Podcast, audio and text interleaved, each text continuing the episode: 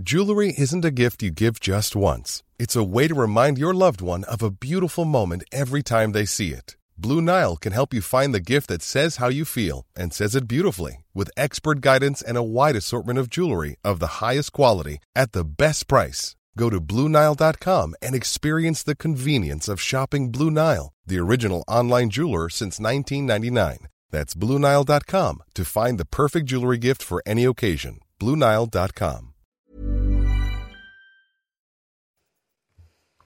C'est News, il est bientôt 6 heures. Merci d'être avec nous à la une ce matin. Des dégâts très localisés et très impressionnants suite à des mini-tornades. Une à Conty dans la Somme, près d'Amiens. L'autre à Bihucourt dans le Pas-de-Calais. Que s'est-il passé? On va vous montrer les images et puis on sera avec Alexandra Blanc dans un instant. Les obsèques de la petite Lola aujourd'hui à Lillers, l'évêque d'Arras lance un appel à la sobriété, à la discrétion, au respect. On rejoindra Marine Sabourin sur place dans un instant. A tout de suite Marine. Deux policiers en voiture percutés par un mineur au volant d'une voiture volée. Ça s'est passé à Villeneuve-sur-Lot. On va vous raconter cette histoire.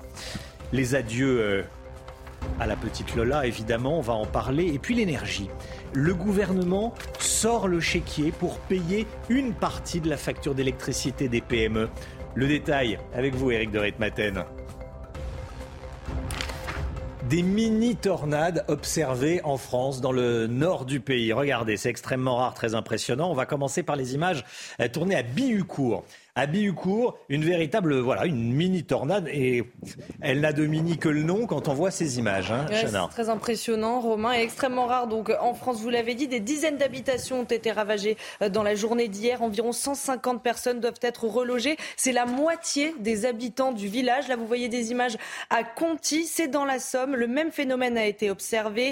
Vous voyez ces euh, dégâts qui témoignent de la violence du vent. Des murs de briques ont été euh, détruits et les rues, vous le voyez, ont été recouverte de débris. Les préfets de la Somme et du Pas-de-Calais étaient sur place hier soir. Voilà, ils sont chacun allés, euh, le préfet de la Somme à Conti, le préfet du Pas-de-Calais euh, à Bihucourt. Alexandra Blanc, euh, qu'est-ce qui mhm. s'est passé? Comment expliquer ces deux phénomènes?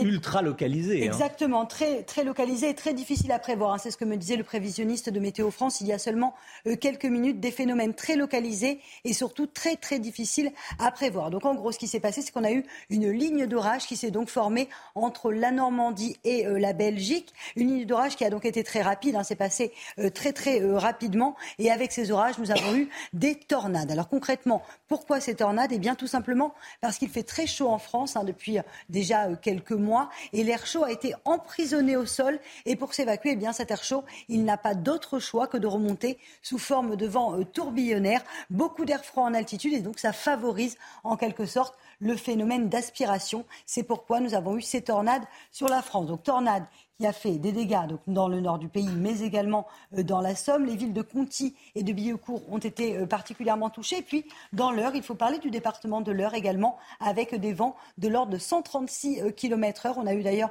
on verra des images dans quelques minutes, avec des camions qui se sont même renversés. Donc, vraiment, image impressionnante dans l'Eure. Et si vous vous posez la question, va-t-on avoir de nouveaux orages aujourd'hui? La réponse est oui, mais dans une moindre mesure, puisque ces orages seront donc beaucoup moins impressionnants et concerneront l'Est du pays.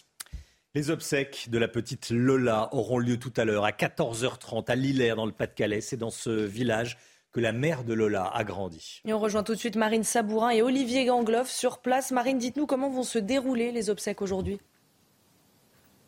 Alors tout d'abord, Chana, il y a énormément euh, d'émotions hein, à l'approche euh, des obsèques de la petite Lola. Vous l'avez dit, qui débuteront à 14h30 euh, dans la collégiale Saint-Omer qui se trouve juste derrière nous. Alors les, proches de Lola, les parents de Lola ont demandé aux, familles, aux proches de venir plus tôt, hein, aux alentours de 13h40 dans la collégiale. Et puis il y aura un membre de la famille qui viendra filtrer les arrivées dans la collégiale accompagné des forces de l'ordre. Il y a 500 places dans cette collégiale.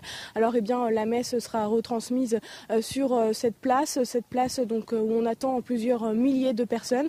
La messe sera présidée par monseigneur Leborgne, l'évêque d'Arras, et puis l'inhumation de la petite Lola se fera dans la plus stricte intimité. Lola qui sera enterrée aux côtés de ses grands-parents, Marie-France et Michel.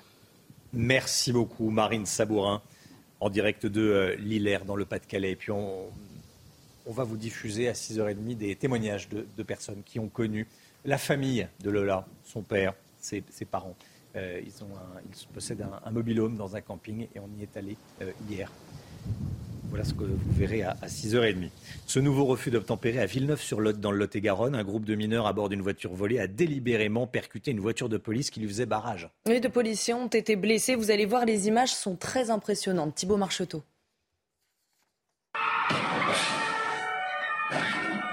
La violence du choc est impressionnante. C'est dans la nuit de vendredi à samedi qu'un groupe de mineurs vole un téléphone et une voiture dans une petite ville du Lot-et-Garonne. Les fuyards sont pris en charge par les gendarmes qui demandent du renfort. Et c'est dans la ville de Villeneuve-sur-Lot que le véhicule volé percute la voiture de police qui leur fait barrage.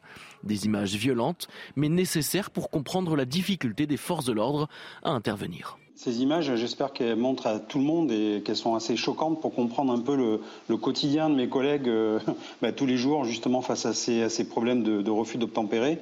Et peut-être que certains hommes politiques euh, peuvent euh, imaginer un peu ce que nous, on peut ressentir avec le stress, l'émotion et la peur au ventre. Les auteurs des faits, des mineurs, inconnus des services de police et qui, selon ce syndicat, ne craignent plus la justice dans l'âge des personnes qu'on interpelle, ils sont de plus en plus jeunes. Donc on voit aussi que la réponse pénale ne dissuade absolument pas ces voyous de passer à l'acte. Les deux policiers percutés ont tous les deux été blessés. L'un s'est vu prescrire deux jours d'incapacité temporaire de travail et la conductrice dix jours d'ITT. Et puis on vous en parlait la semaine dernière. L'homme suspecté de tentative de meurtre sur gendarme à Pugnac, en Gironde, a été arrêté et écroué. Oui, cet individu de 21 ans conduisait euh, sans permis, sans assurance et sous l'emprise du cannabis quand il a percuté un agent qui voulait le contrôler. Le gendarme avait été projeté à 15 mètres et souffre toujours de graves blessures. Est-ce qu'il faut sanctionner la consommation d'alcool à la chasse? Le gouvernement planche sur une réglementation et je voulais qu'on en parle ce matin. Oui, la Fédération des chasseurs est ouverte à la discussion, mais selon elle, c'est pas ça qui va réduire le nombre d'accidents. Kevin Elias. Depuis l'ouverture de la chasse il y a moins de deux mois, une quinzaine d'accidents ont déjà été recensés. Alors le gouvernement veut agir et envisage de sanctionner la consommation d'alcool à la chasse. Il pourrait notamment s'aligner sur les taux en vigueur dans le code de la route un non-sujet pour la Fédération des chasseurs.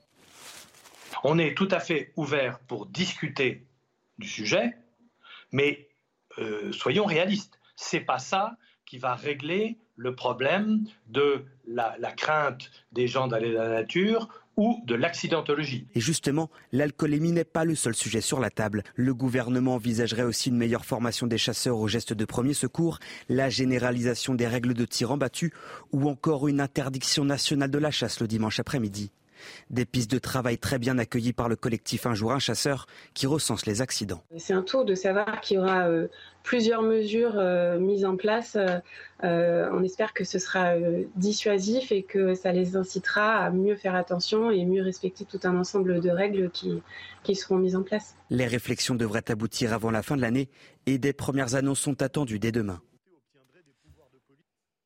Cette information, information de la nuit, Boris Johnson renonce à son retour au, 10 Downing Street. Oui, l'ancien Premier ministre britannique l'a annoncé hier soir dans un communiqué, une décision qui laisse donc la voie euh, libre au grand favori Rishi Sunak pour euh, donc succéder à Liz Truss. Moscou accuse Kiev de se préparer à utiliser une bombe sale. Le ministre russe de la Défense, Sergei Shoigu, euh, s'est entretenu hier par téléphone avec ses homologues français, américains, britanniques ou encore turcs. Des accusations rejetées par Volodymyr Zelensky. De son côté, Washington craint eh bien, que Moscou n'utilise cette allégation comme prétexte à une escalade. Général Clermont, les Russes accusent Kiev de préparer une attaque avec une bombe sale. Comment décryptez-vous ces, ces accusations, mon général? D'abord, le contexte, ce sont les difficultés que rencontre l'armée russe en Ukraine. Ensuite, c'est le, ministre russe qui a pris son téléphone pour euh, annoncer cette information, qui est une information évidemment fausse, pour plusieurs raisons. D'abord, parce que, d'abord, qu'est-ce que c'est qu'une bombe sale? Une bombe sale, une bombe sale, c'est une bombe avec de l'explosif classique dans lequel on va essayer de disperser des matières radioactives, donc de l'uranium ou du plutonium. Or, il se trouve que l'Ukraine n'a plus d'armes nucléaires euh, depuis le début des années 90. C'était d'ailleurs la priorité des Américains d'enlever les armes nucléaires de l'Ukraine. Euh, les menaces de bombes sales, elles existent euh, depuis 30 ans, on n'en a jamais vu, c'est très difficile à mettre en œuvre. Donc c'est quoi l'objectif des, Russes? L'objectif des Russes, c'est de faire peser euh, un risque d'escalade, donc ils accuseraient les, Ukrainiens à force, afin d'escalader de leur côté à nouveau. les démentis sont confirmés. Ce qu'on peut dire, c'est qu'effectivement, à nouveau, on agite la menace nucléaire, que ce soit les bombes nucléaires, les centrales nucléaires ou la bombe sale nucléaire cette fois-ci. C'est partie d'une certaine stratégie de la terreur. Aujourd'hui, c'est le neuvième jour, c'est le premier jour du neuvième mois de cette guerre. Et on peut dire que jamais, jamais la négociation de paix et la paix n'a été aussi éloignée au bout de, huit mois euh, de guerre consommée. Général Clermont, euh, c'est inquiétant ce que vous nous dites? C'est inquiétant, c'est très inquiétant. Oui, c'est inquiétant. Mais alors, je, rappelle que les combats se déroulent sur le terrain en hiver, c'est ça qui compte. Hein. Euh, à Kherson, dans le Donbass, en fait, c'est une, manière aussi de, brouiller les cartes, mais la réalité, c'est ce qui se passe sur le terrain. On reparlera tout à l'heure des frappes euh, sur les, centrales thermiques pour affaiblir la volonté des populations. Général Clermont avec nous ce matin. Merci, mon général. Max Verstappen en colère, on en parle tout de suite. Regardez CNews Chronique Sport avec Colissimo Facilité, la solution d'affranchissement en ligne dédiée aux professionnels pour simplifier les envois et suivi de colis. Pourquoi Max Verstappen est-il en colère? Bah, Il est en colère parce que pendant le Grand Prix des États-Unis, son changement de pneu s'est éternisé en temps Formule 1. Hein. Oui, voilà, c'est ça. Parce qu'en fait, ça a duré 11 secondes. Ça paraît rapide, mais en Formule 1, c'est une éternité. Alors qu'il était en tête au 36e tour sur 56, le pilote Red Bull est passé au 5e rang. Mais ça n'a pas empêché Max Verstappen de rattraper son retard et de finir premier. Voilà, 11 secondes, c'est beaucoup trop long en temps, en temps Formule 1. Et il est surtout déjà champion du monde. il est champion du monde. Il est déjà champion du monde. En rugby, La Rochelle s'est inclinée face à Toulouse. Et les Toulousains se sont imposés 26 à 17 grâce à un essai de Ramos et 7 pénalités. Les leaders du top 14 ont remporté ce match en supériorité numérique. Les Maritimes ont été privés de Reda Wardi à la deuxième minute de jeu par un carton rouge. C'était CNews Chronique Sport avec Colissimo Facilité, la solution d'affranchissement en ligne dédiée aux professionnels pour simplifier les envois et suivi de colis. CNews, il est 6h10. Merci d'être avec nous. Restez bien sur CNews. Euh, Emmanuel Macron fait le service minimum avec euh, Giorgia Meloni. Vous allez voir, ils se sont rencontrés hier, mais la photo tweetée par le président de la République en dit long sur euh, la chaleur de leur relation. À tout de suite.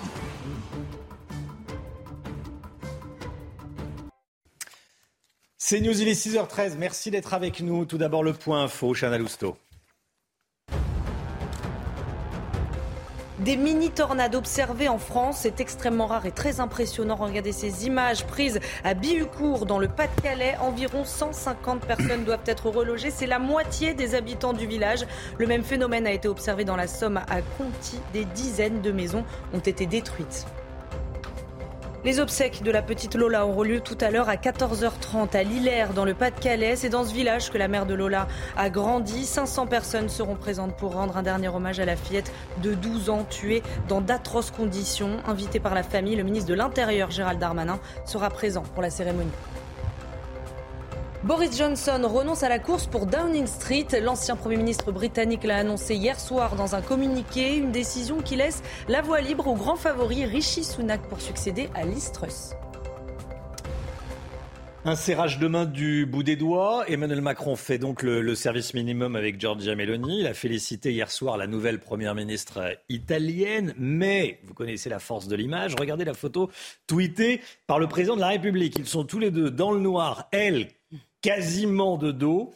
On ne peut pas dire que ce soit très chaleureux. La communication de l'Elysée fait également savoir que Paris sera vigilant et exigeant. Bon, la photo en une du quotidien Républicain, la Républica est nettement plus euh, souriante. Voici l'autre photo qui existe. Ce matin, Emmanuel Macron va rencontrer, puisqu'il est à Rome, le pape François en audience privée au Vatican, Chana. Hein. oui, alors à quoi faut-il s'attendre? On voit ça avec Émeric Pourbet, envoyé spécial à Rome. Ce lundi, Emmanuel Macron doit rencontrer le pape François pour sa troisième euh, rencontre. Il y sera question notamment de l'Ukraine, mais aussi de la fin de vie, puisque, on le sait, Emmanuel Macron souhaite ouvrir les discussions et peut-être une loi autorisant l'euthanasie. Le pape François, comme l'Église depuis toujours, y est fermement opposé. La veille au soir, il y a eu une rencontre au sommet également entre Giorgia Meloni, nouvellement élu Premier ministre italien, et euh, Emmanuel Macron. L'échange a été extrêmement cordial au dire des deux parties, même si évidemment il faudra préciser tout cela sur les grands dossiers européens lors d'une rencontre plus officielle. Emmanuel Macron qui s'est exprimé également auparavant lors d'une conférence internationale sur la paix où euh, le chef de l'État français s'est prononcé une nouvelle fois pour le rôle positif et essentiel, a-t-il dit, des religions dans le débat public et pour favoriser la paix, notamment en Ukraine. L'insécurité à Nantes, on en parle souvent. Après les nombreux actes de délinquance recensés dans la ville, les effectifs de police ont été renforcés. Ça a, semble-t-il, porté ses fruits, en tout cas en termes de statistiques. Oui, puisque les gardes à vue ont augmenté de 15% depuis le début de l'année et même de 67% depuis le début du mois. Reportage signé Michael Chailloux. 70 policiers supplémentaires depuis l'été, un renfort de CRS depuis les événements qui ont frappé la ville. Difficile de ne pas croiser un uniforme dans les rues de Nantes depuis quelques semaines. Une grande partie des effectifs du commissariat central a également retrouvé le terrain. Ce sont des gens qui euh, n'ont pas fait de poids public pour certains depuis de nombreuses années, qui sont plus expérimentés, et les faire ressortir effectivement pour qu'on voit du bleu au centre-ville. Et les résultats sont là. Dans une interview à la presse locale, le procureur de la République donne les chiffres sur les dix premiers jours d'octobre, plus 67% de garde à vue à Nantes. Le parquet a dû être réorganisé pour faire face à l'afflux. Le 6 octobre, la maire de Nantes a écrit au garde des Sceaux pour demander plus de magistrats pour la ville. Le plus important, c'est évidemment que les policiers soient sur le terrain, mais c'est aussi que dans la durée, la délinquance diminue, que le trafic de drogue s'atténue et que ça, ça ne peut se faire que grâce au travail de la justice. La crainte, c'est l'embouteillage avec des procédures judiciaires trop longues ou qui n'aboutissent pas. Plus d'effectifs de police, c'est bien, mais ce n'est que la moitié du chemin et ce sont les policiers eux-mêmes qui le disent. Interpeller les gens, c'est une chose. Par contre, les sanctions derrière, c'est très important. Ça envoie aussi un message aux délinquants en général. Ils sont 26 magistrats au parquet de Nantes. Au regard des standards européens et de la taille de la ville, ils devraient être plus près de 80. Regardez ce qui s'est passé sur une autoroute au Chili, près de Santiago, il y a quelques jours. Des billets de banque, regardez à gauche, et voilà, paf, les billets de banque qui s'envolent. Mais ça s'est passé pendant une course poursuite. En fait, des voleurs ont jeté leur Pas qui s'envolent, qui tombent d'une voiture, de, qui tombent de la voiture des, des braqueurs. De qui tombent de la voiture. Les voleurs ont jeté leur butin par la fenêtre de leur voiture. Et là, on voit, regardez, les policiers courir pour récupérer euh, les billets. Voilà, six personnes ont été euh, interpellées. Ils jettent l'argent par les fenêtres, hein, dit Eric de spécialiste des questions économiques qui en sait quelque chose quand on parle du budget de l'État. Mais effectivement, voilà, là, c'est. Euh, on va peut-être revoir l'image, tiens. À gauche, hop là, allez, un sac de billets qui, euh, qui s'envole. Il y en a peut-être un ou deux qui sont partis de l'autre côté. Bon. Ça représente environ de 10 000 euros. 10 000 euros. Bon, bah, quand même. Hein, c'est pas mal. En petite coupure. que ça tombe dans notre jardin. C'est quand même une belle somme. Et vous l'auriez rendu, Chana Évidemment. Évidemment. Hein bon, bon, bon. Allez, l'économie, justement. Euh, dans un instant, avec Eric de Reitmaten, on va parler euh, de l'État qui vole au secours des petites et moyennes entreprises pour payer les factures d'électricité. À tout de suite. Rendez-vous avec Pascal Pro dans l'heure des pros, du lundi au vendredi de 9h à 10h30. 6h23, merci d'être avec nous, l'économie. Avec vous, Eric de Ritmaten, l'État dégaine son bouclier tarifaire pour les PME, les petites et les moyennes entreprises. Hein. Et oui, parce que vous savez, les entreprises, les PME, les ETI, c'est vraiment le moteur de l'économie. Euh, certaines avaient vraiment des difficultés, elles n'arrivaient pas à faire face à l'explosion des factures. D'autres avaient même cessé leur activité hein, à cause de ces factures qui enflent. Et euh, l'État disait oui, on aide les entreprises, mais en fait, les aides étaient extrêmement compliquées euh, à obtenir et certaines PME et ETI d'ailleurs renonçaient à aller à ce guichet. Alors l'État va donc prendre à sa charge 50% de la part des factures qui est soumise au tarif de gros de l'électricité. C'est un marché en fait qui fait les prix internationaux et qui sont des prix très élevés. On parle euh, de au-dessus de 325 euros le mégawatt et c'est ce seuil qui est retenu par l'État pour justement la prise en charge d'une partie des factures. Alors pour faire simple, cela fera baisser de 10 à 25% les factures des PME et si on met bout à bout toutes les aides que l'État va déclencher pour les entreprises, les petites entreprises, on arrivera quand même à 10 milliards d'euros. Les fédérations professionnelles ont pris euh, connaissance de ce dispositif vendredi dernier et c'est cette semaine que le dispositif sera annoncé. C'est urgent parce que vous savez que la production industrielle commence à baisser en France et Bruno Le Maire a annoncé d'ailleurs que cette production baisserait de 10% au quatrième trimestre par rapport à l'an dernier.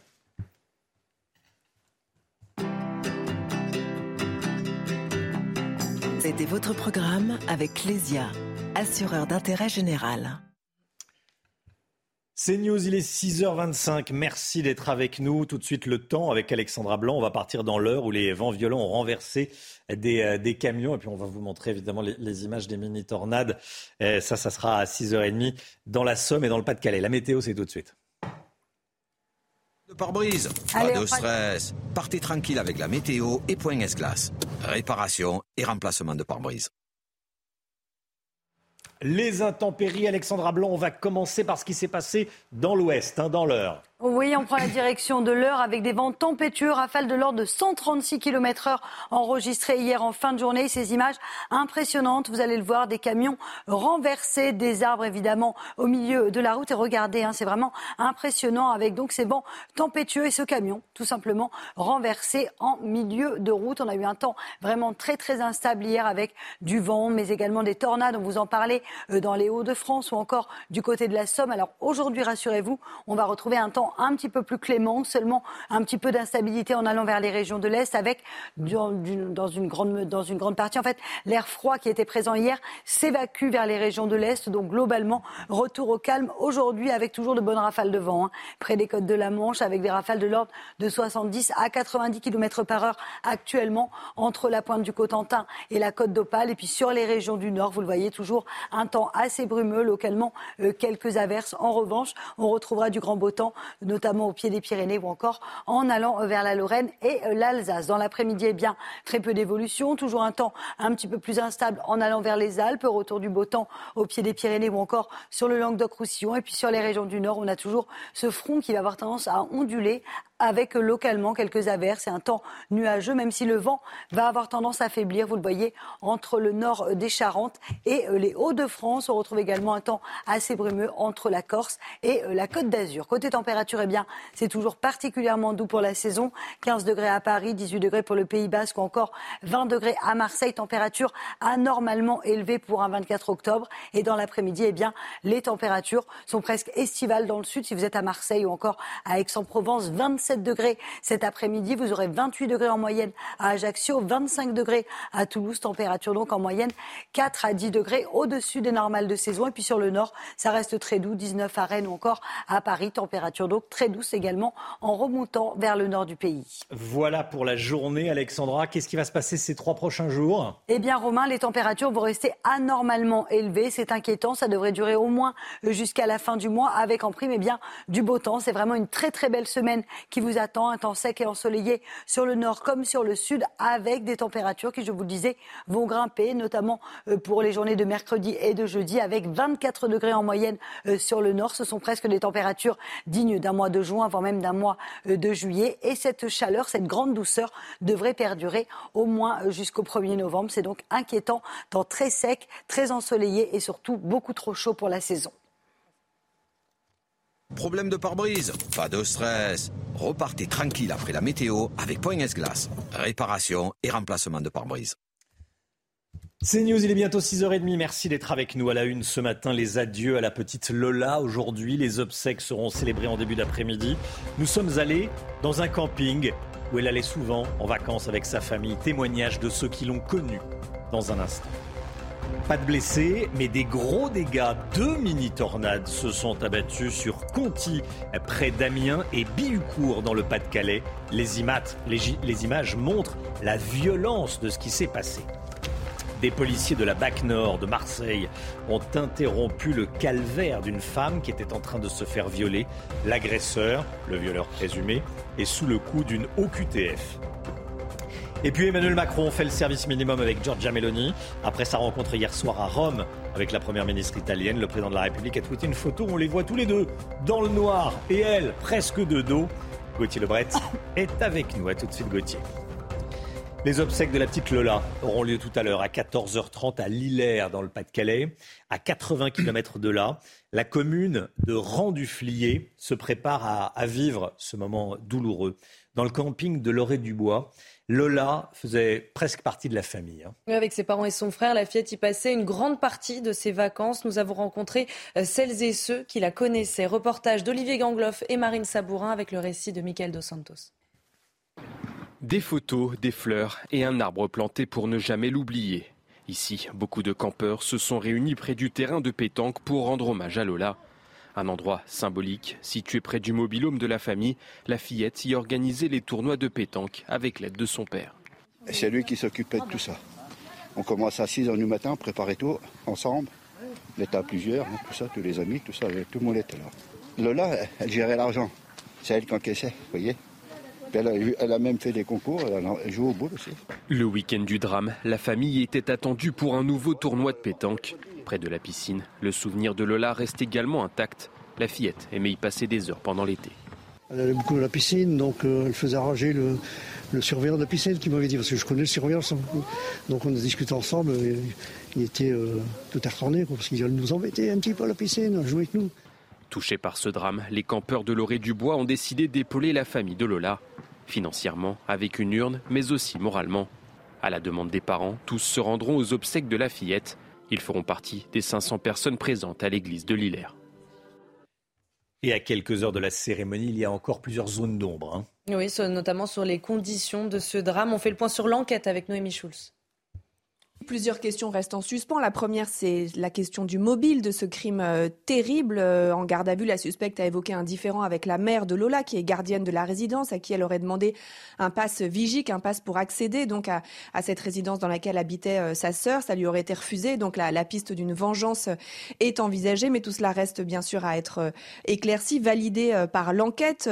Les investigations vont aussi se concentrer pour préciser l'enchaînement des faits, vérifier les différentes déclarations qu'elle a pu faire aux enquêteurs. Euh, elle s'est rétractée à contester les faits, mais avant cela, elle avait décrit avec beaucoup de précision les, sévices qu'elle a fait subir euh, à Lola et des propos qui correspondent aux résultats de, l'autopsie. Euh, pourquoi avoir inscrit sous les pieds de, la fillette les chiffres 0 et 1 au vernis, au vernis à ongles rouges? Comment a-t-elle fait pour que l'adolescente la, suive jusque chez, sa sœur? Que s'est-il passé aussi dans le sous-sol du bâtiment où les policiers ont retrouvé du scotch, une arme blanche et des traces de sang? Et puis il y a un point aussi qui sera très important important dans cette enquête. Ça ne relève pas des, policiers, mais des médecins, des experts psychiatres qui vont examiner euh, la suspecte. Et c'est la question, bien sûr, de son euh, discernement. Ce qui est sûr, c'est qu'elle a été placée en garde à vue, qu'elle est aujourd'hui en prison. Elle n'a pas été hospitalisée, ce qui veut dire que pour le moment, euh, on, on estime que son état de santé mentale est compatible avec une détention. Regardez ces images. Des mini-tornades ont été observées dans le nord de la France. C'est extrêmement rare, très impressionnant. On a l'impression que ce sont des scènes de guerre. Hein. Oui, alors là, vous voyez euh, des images prises à Bihucourt, dans le Pas-de-Calais. Des dizaines d'habitations ont été ravagées hier. Environ 150 personnes doivent être relogées. C'est la moitié des habitants du village. Et le même phénomène a été observé euh, dans la Somme, à Conty. Vous voyez ces images qui témoignent euh, de la violence du vent. Alors ça, c'est toujours à Bihucourt. On va voir les images dans la Somme, à Conty. Des murs de briques ont été détruits et les rues ont été recouvertes de débris. Alors là, ce sont les images. Euh, ce sont les images de Bioucourt. Et, là, et voici les images de, de Conti. Le mur est tombé. Le mur est, tombé. la, force du vent, Alexandra Blanc? On avait des rafales de l'ordre de 100, 110 km par heure et surtout, en fait, avec ces phénomènes tourbillonnaires, eh bien, ça passe à une vitesse incroyable et ça dévaste tout sur, les, sur son passage. Combien de temps ça a duré? Ah, Ça a duré quelques, quelques minutes. Hein. C'était une ligne orageuse, une ligne de grain entre la Normandie et la Belgique et c'est très rapidement euh, passé. C'est ça la différence entre les orages stationnaires où vous avez énormément d'eau. Là, on n'a pas eu d'eau. On a eu quelques gouttes de pluie, mais c'était surtout vraiment la force du vent qui a provoqué ces dégâts-là. Trois individus interpellés à Tours après l'agression de quatre pompiers. Ça s'est passé vendredi dernier en plein centre-ville pendant une manifestation de lycéens. Et les soldats du feu venaient en aide à un jeune homme quand ils ont été pris à partie et frappés par plusieurs individus. Une nouvelle vidéo de l'agression a été publiée euh, sur les réseaux sociaux. Le récit de Clémence Barbier et Kinson. La vidéo continue de circuler sur les réseaux sociaux. Alors que six pompiers portent secours à un jeune homme en marge d'une manifestation lycéenne à Tours ce vendredi, quatre d'entre eux sont agressés physiquement. On y voit l'un d'eux projeté au sol, insulté et frappé à plusieurs reprises. Les soldats du feu ne sont que légèrement blessés, mais ces images ont choqué jusqu'au ministère de l'Intérieur. Gérald Darmanin leur apporte son soutien et annonce trois interpellations dans cette affaire. L'un de leurs représentants syndicaux dénonce des agressions insupportables. Nous y sommes confrontés, j'ai envie de dire, au quotidien. Là, c'est mis en évidence parce que, parce que pour nous, en tout cas en Indre-et-Loire, là, on, a passé un cap, hein. on est monté d'un cran en termes de violence envers les sapeurs-pompiers. L'une de ces interpellations serait en lien direct avec l'agression. Il s'agirait d'un mineur de 16 ans. Les pompiers de Tours ont de leur côté porté plainte. Voilà, et soyez là à 7h10. On sera avec Anthony Chauveau. Il est président du syndicat des sapeurs-pompiers CFTC. Anthony Chauveau, pompier, va il va réagir à ce que vous venez de voir. Une femme violée à Marseille, en pleine rue, par un Algérien en situation irrégulière. Ça s'est passé le week-end dernier dans le 15e arrondissement, au nord de la ville. Oui, c'était un flagrant délit. L'homme a été interpellé par des policiers de la BAC au moment des faits. Il était visé par une obligation de quitter le territoire français. Le détail avec Clémence Barbier. La scène s'est déroulée dans le 15e arrondissement de Marseille vers 2 heures du matin. Alors qu'ils patrouillent, des policiers de la brigade anticriminalité aperçoivent deux silhouettes et entendent le cri d'une femme. Elle est en train de se faire violer par un homme. La victime est à moitié dénudée sur le sol en train de se débattre. Son agresseur est aussitôt interpellé. Bravo et fier de ces policiers de la BAC Nord de Marseille qui ont interrompu le calvaire d'une femme violée. Ils ont interpellé ce bourreau trop bien connu de la police le violeur de nationalité algérienne, SDF, était inscrit au fichier des personnes recherchées pour obligation de quitter le territoire avec interdiction de retour en France. La non-exécution de son OQTF n'étonne pas cette députée de la majorité. Ce qui est sûr, c'est qu'en l'État, ça ne peut pas rester comme ça. Vous savez, le président de la République l'a dit. Le président de la République l'a dit. notre manière d'accueillir est inefficace. Notre, notre manière de gérer l'immigration illégale est inefficace. Bien sûr que les pays doivent reprendre tout tous les délinquants qui commettent des, euh, des crimes et des délits chez nous. Et en veulent pas, L'agresseur, soumis à divers tests par la police, avait bu de l'alcool et consommé de la drogue.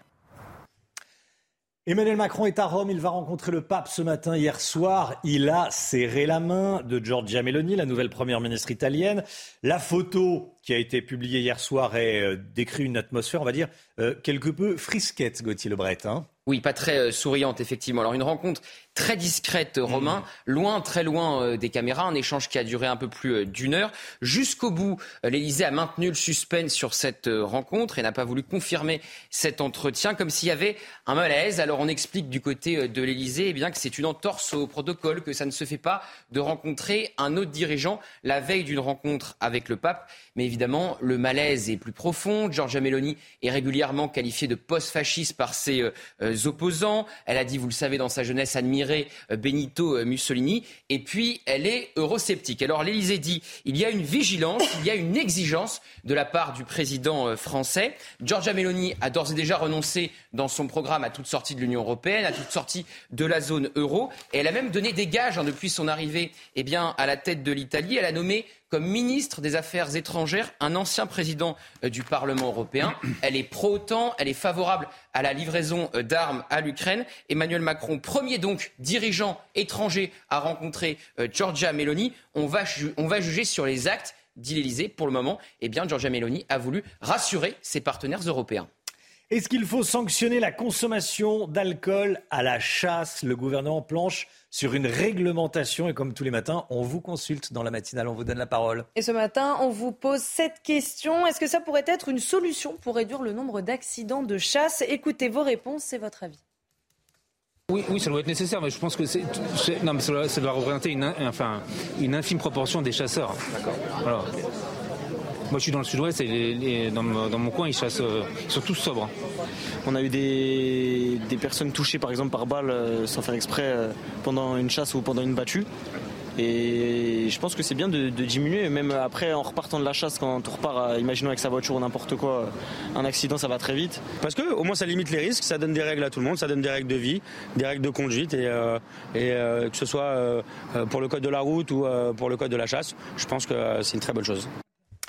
La guerre en Ukraine, à présent, le conflit prend une nouvelle tournure. L'armée russe a bombardé plusieurs infrastructures énergétiques ukrainiennes ce week-end. Le résultat, plus d'un million de foyers plongés dans le noir, sans chauffage. Général Clermont avec nous. Avec l'électricité, c'est la bataille de l'hiver qui commence c'est la bataille de l'hiver. C'est une stratégie qui a commencé euh, il y a quelques semaines euh, avec l'arrivée du nouveau euh, patron des opérations russes.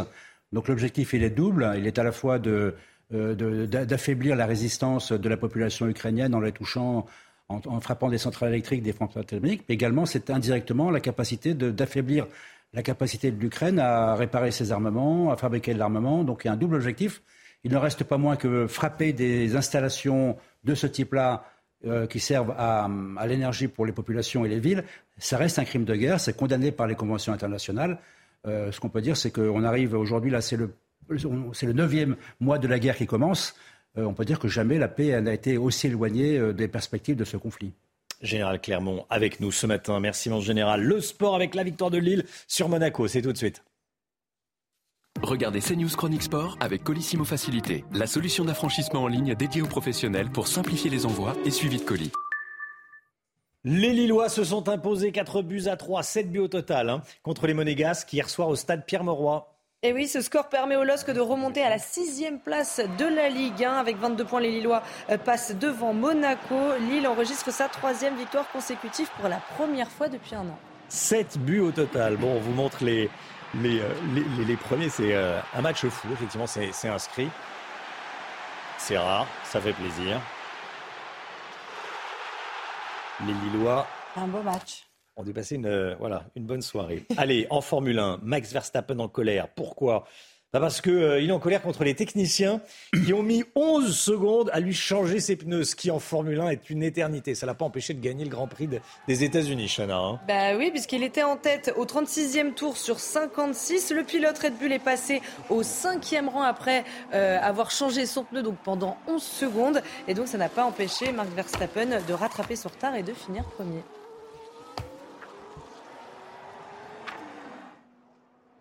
C'était CNews Chronique Sport avec Colissimo Facilité, la solution d'affranchissement en ligne dédiée aux professionnels pour simplifier les envois et suivi de colis. 6h40, merci d'être avec nous dans un instant. On sera en direct avec Erwan Germer. Il est euh, policier, syndicat unité SGP Police 93. Je voulais euh, l'avoir ce matin avec nous parce qu'une centaine d'individus, dont certains cagoulés, s'en sont pris à des policiers de la BAC. Euh, ça s'est passé à, à, Montreuil dans la nuit de vendredi à samedi. Que s'est-il passé exactement? On va vous raconter ça. Des policiers euh, de la BAC agressés par une centaine d'individus. A tout de suite.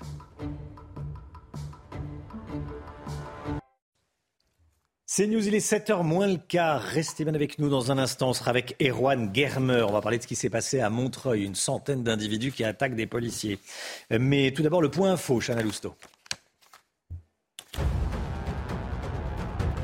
Des mini-tornades observées en France, c'est extrêmement rare et très impressionnant. Regardez ces images prises à Billoucourt dans le Pas-de-Calais. Environ 150 euh, personnes doivent être relogées. C'est la moitié des habitants euh, du village. Le même phénomène a été observé dans la Somme à Conty et les dégâts sont également nombreux. Des dizaines de maisons ont été détruites.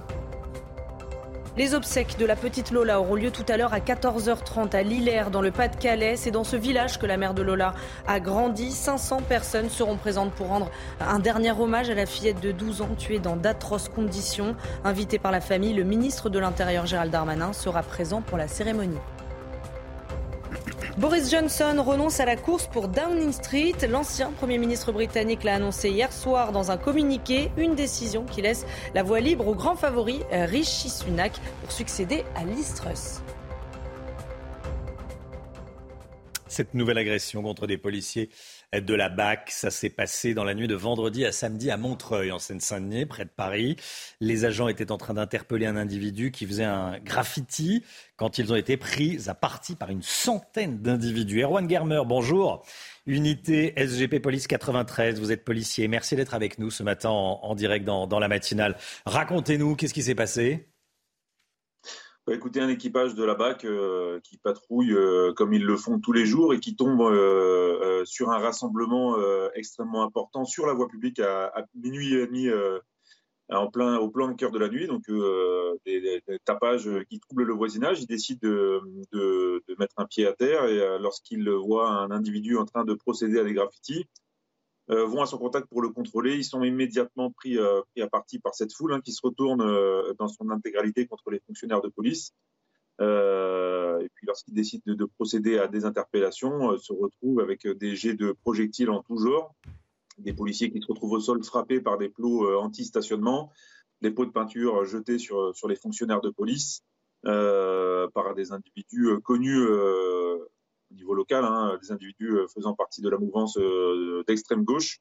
Euh, et ils ont eu le plus grand mal à, s'extraire des lieux. Hein. Il a fallu attendre plus d'un quart d'heure sur place les, renforts. C'est ce que j'allais dire. Dans ces cas-là, les, renforts arrivent, arrivent vite parce qu'un équipage de la BAC, c'est quoi? C'est trois policiers? C'est trois policiers qui ont été renforcés par un second équipage local de, hmm. deux, fonctionnaires. Donc ils se sont retrouvés à cinq, mais cinq contre 100, vous imaginez bien que c'est extrêmement compliqué, malgré plusieurs appels radio pour, euh, pour euh, tenter d'avoir des, renforts sur place. le fait est, c'est qu'en Seine-Saint-Denis, bah, on manque beaucoup d'effectifs et que bah, les, les, renforts d'autres circonscriptions ont mis plus de 15 à venir sur place parce qu'ils étaient occupés sur d'autres missions. Bien sûr. Mais, ça, et c'était des militants d'extrême gauche violents, donc agressifs et qui, qui n'ont pas hésité à, à, agresser les, les, policiers. Ils ne sont, ils, ils sont pas contentés de fuir, quoi les tags, euh, les tags retrouvés sur les murs euh, laissent euh, aucune place au doute, hein, puisqu'ils sont signés. Ils faisaient référence à l'actualité, notamment sur les sur les refus d'obtempérer, signés du, du, fameux A des anarchistes. Donc des individus qui, qui, qui, ne, pensent qu'à une seule chose, c'est un monde sans police où le désordre règne, et effectivement extrêmement déterminés à, à, en découdre avec les fonctionnaires de police. Merci beaucoup, Erwan Germer. Merci d'avoir été en direct avec nous. Euh, ce matin dans, la matinale CNews. Bonne journée à vous, bon courage. Restez bien sur CNews. Dans un instant, on va revenir sur euh, la proposition de Nicolas Sarkozy faite euh, à la droite de se rapprocher d'Emmanuel Macron. A tout de suite.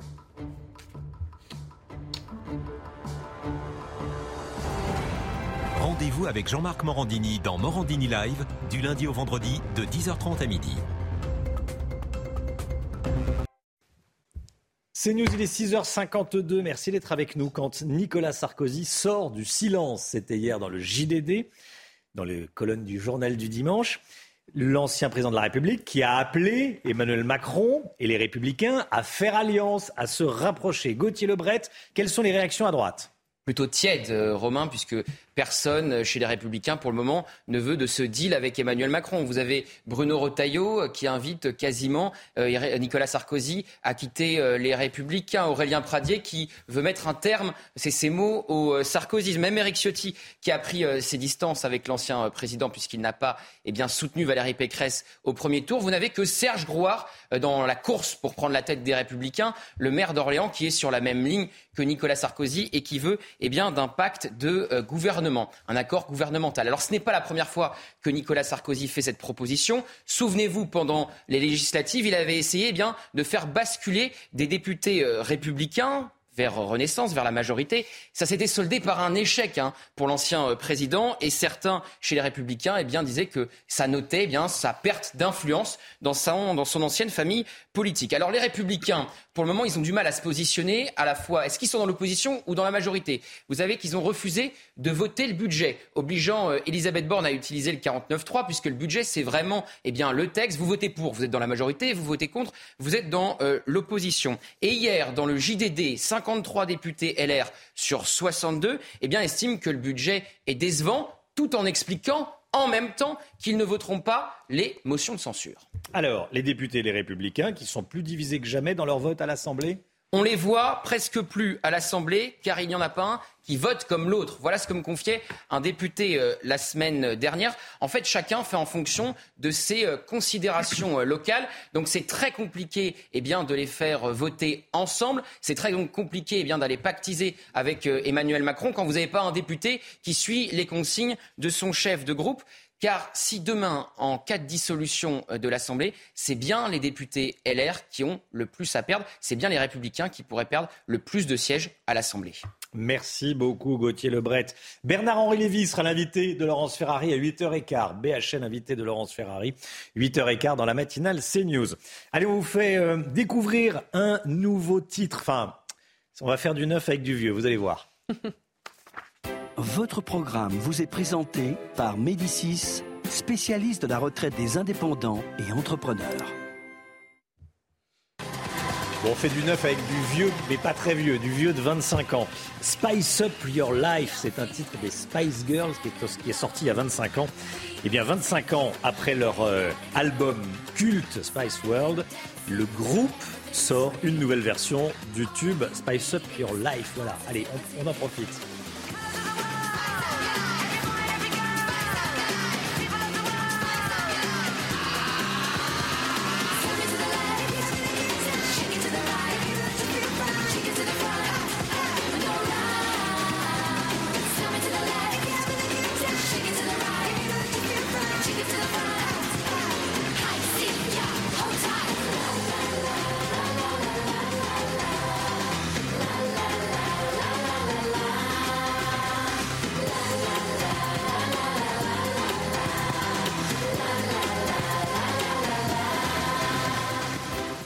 Votre programme avec Médicis, spécialiste de la retraite des indépendants et entrepreneurs. La météo, tout de suite avec Alexandra Blanc. Eh, on va partir à Amiens. Il y, a eu des, il y a eu des orages et puis le temps était eh, très agité dans le nord de la France. On en parle beaucoup ce matin. Pare-brise, pas de stress. Partez tranquille avec la météo et Point S-Glace. Réparation et remplacement de pare-brise. Il y a eu des orages à Amiens hier en fin de journée, Alexandra Blanc. Hein. Oui, a des chaises qui se sont envolées, chaises sur les terrasses. Eh bien, regardez avec le vent, ces orages vraiment euh, très rapides. Eh bien, au programme, un temps très instable et donc ces fortes pluies, ces orages du côté d'Amiens. Et évidemment, ces dégâts, on vous en parle depuis ce matin dans la Somme ou encore un petit peu plus haut dans le Pas-de-Calais avec donc des tornades qui ont balayé le nord du pays et ont causé donc de nombreux dégâts. Alors rassurez-vous aujourd'hui, eh bien, retour au calme. D'ailleurs, aucun département n'a été placé sous surveillance par Météo France ce matin. Alors on retrouve ce matin un temps un petit peu plus instable euh, sur les régions de l'Est avec donc euh, cette ligne orageuse qui a tendance à s'évacuer. Et puis sur les régions du Nord, on retrouve une alternance de nuages, d'éclaircies et de quelques averses avec un temps localement assez brumeux au moment où je vous parle et surtout de fortes rafales de vent. Regardez entre la façade atlantique, le Nord ou encore en redescendant un petit peu plus bas euh, sur la pointe du Cotentin avec des rafales de l'ordre de 70 à 90 km par heure. On retrouve en revanche un temps très lumineux sur le sud-ouest ou encore autour du golfe du Lion. Dans l'après-midi, on va conserver cette ligne, hein, notamment sur le nord, avec ce front qui a tendance à onduler entre la Bretagne, le bassin parisien, le nord ou encore les Ardennes. Au programme un temps nuageux, de bonnes rafales de vent, même si le vent va un petit peu faiblir par rapport à hier. Et puis on va retrouver également un peu d'instabilité sur les Alpes, mais rien de comparable par rapport à ce que vous avez eu hier. Les températures, eh bien, température très très douce ce matin, grande douceur, 15 à Paris, 18 degrés pour le Pays Basque ou encore 20 degrés à Marseille. Et dans l'après-midi, eh bien, les températures restent particulièrement élevées pour la saison. C'est beaucoup, beaucoup trop chaud hein, pour un 24 octobre. 25 degrés à Paris cet après-midi, 25 degrés pardon, à Toulouse, 19 degrés à Paris, 27 degrés à Marseille et localement jusqu'à 28 degrés à Ajaccio. Température digne d'un plein été autour du golfe du Lion ou encore en allant vers l'île de Beauté. Vous aurez 21 degrés à Dijon et 19 degrés à Rennes. La suite du programme, de très bonnes conditions tout au long de la semaine. Il fera beau et même trop chaud pour la saison, notamment jeudi après-midi sur le nord. Problème de pare-brise Pas de stress. Repartez tranquille après la météo avec Point S-Glace. Réparation et remplacement de pare-brise. C'est News, il est bientôt 7h. Merci d'être avec nous à la une ce matin. Des dégâts très localisés et très impressionnants suite à des mini-tornades. Une à Conty dans la Somme, près d'Amiens, l'autre à Bihucourt dans le Pas-de-Calais. Que s'est-il passé? On verra ça avec Alexandra Blanc et puis on rejoindra Thomas Chama sur place à Bihucourt. Les obsèques de la petite Lola, aujourd'hui à Lillers, l'évêque d'Arras lance un appel à la sobriété, à la discrétion et au respect. On rejoindra Marine Sabourin sur place, en direct avec nous. Le gouvernement sort le chéquier pour payer une partie de la facture d'électricité des PME. Le détail avec Eric de Ritmaten. A tout de suite, Eric. Et puis dans la chronique auto, ce matin, avant 7h30, on va vous parler des radars autonomes installés d'ici à la fin de l'année. 400 au total. On verra ça avec Pierre Chasseret. Des mini-tornades observées en France, extrêmement rares, extrêmement impressionnants ces phénomènes. Regardez ces images. Tout d'abord, à Bihucourt, dans le Pas-de-Calais, des dizaines d'habitations ont été ravagées hier. Voici ce qui s'est passé.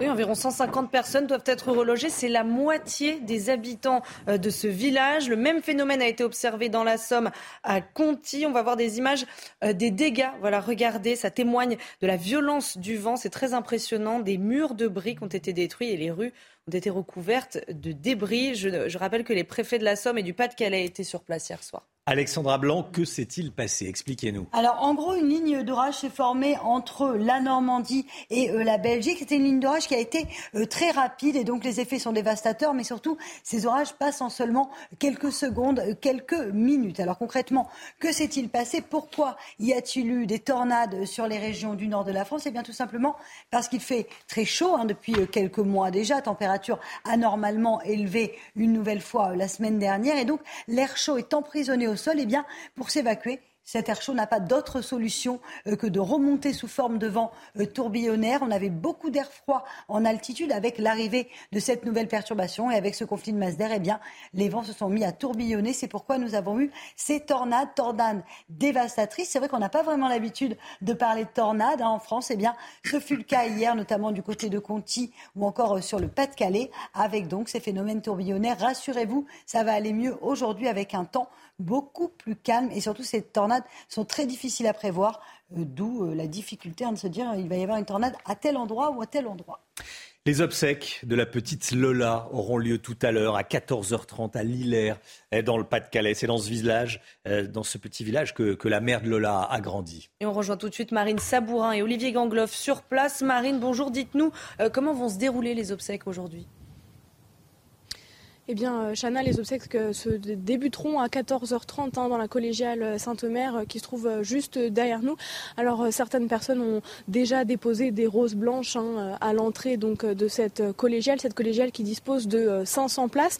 Les parents arriveront aux alentours de 14h. Ils ont demandé aux proches de la famille de se rendre dans la collégiale à 14h et quelques, 14h15. Il y aura un membre de la famille qui viendra filtrer à l'entrée de la collégiale qui se trouve juste ici donc euh, là où nous nous trouvons, avec les policiers qui viendra donc euh, filtrer les arrivées, puisque ce seront d'abord les proches de Lola, puis les habitants de Lillers et de Foucreuil, puis les habitants alentours qui pourront euh, se rendre donc dans cette collégiale.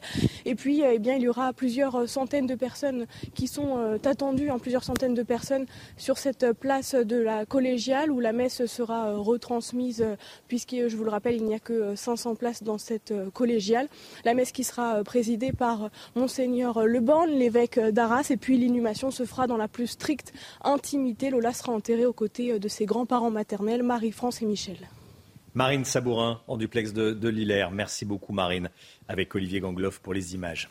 Ce nouveau refus d'obtempérer à Villeneuve-sur-Lot, dans Lot-et-Garonne. Des mineurs, à bord d'une voiture volée, ont délibérément percuté une, voiture de police hein, qui, qui, faisait barrage à cette voiture. Les deux policiers ont été blessés et vous allez voir, les images du choc sont très impressionnantes. Le récit de Thibault Marcheteau. La violence du choc est impressionnante. C'est dans la nuit de vendredi à samedi qu'un groupe de mineurs vole un téléphone et une voiture dans une petite ville du Lot-et-Garonne. Les fuyards sont pris en charge par les gendarmes qui demandent du renfort. Et c'est dans la ville de Villeneuve-sur-Lot que le véhicule volé percute la voiture de police qui leur fait barrage. Des images violentes, mais nécessaires pour comprendre la difficulté des forces de l'ordre à intervenir. Ces images, j'espère qu'elles montrent à tout le monde et qu'elles sont assez choquantes pour comprendre un peu le, quotidien de mes collègues euh, bah, tous les jours, justement face à ces, problèmes de, refus d'obtempérer. Et peut-être que certains hommes politiques euh, peuvent euh, imaginer un peu ce que nous, on peut ressentir avec le stress, l'émotion et la peur au ventre. Les auteurs des faits, des mineurs, inconnus des services de police et qui, selon ce syndicat, ne craignent plus la justice dans l'âge des personnes qu'on interpelle, ils sont de plus en plus jeunes. Donc on voit aussi que la réponse pénale ne dissuade absolument pas ces voyous de passer à l'acte. Les deux policiers percutés ont tous les deux été blessés. L'un s'est vu prescrire deux jours d'incapacité temporaire de travail et la conductrice dix jours d'ITT. Le sport avec euh, Max Verstappen en colère, même s'il a remporté le Grand Prix des États-Unis. On vous raconte ça tout de suite. Regardez CNews Chronique Sport avec Colissimo Facilité, la solution d'affranchissement en ligne dédiée aux professionnels pour simplifier les envois et suivi de colis. Pourquoi est-il en colère? Il est en colère parce que les techniciens de euh, son équipe Red Bull ont mis 11 secondes, ce qui est une, une éternité en Formule 1, pour euh, lui changer ses pneus. Et il s'est fait doubler pendant ce temps. Bah, C'est ça, largement doublé. Ça se termine bien. Ça se termine bien. En fait, il était euh, en tête au 36e tour sur 56. Il a changé son pneu pendant 11 euh, secondes et il est passé au 5e rang. Ça ne l'a pas empêché de rattraper son retard et de finir premier. Il a offert à Red Bull un nouveau titre de champion du monde. Et puis du rugby avec La Rochelle qui s'est incliné face à Toulouse. C'est du top 14. Oui, les Toulousains sont imposés 26 à 17 grâce à un essai de Ramos et 7 pénalités. Les leaders du top 14 ont remporté ce match en supériorité numérique. Les Maritimes ont été privés de Reda Wardi à la 12e minute de jeu par un carton rouge.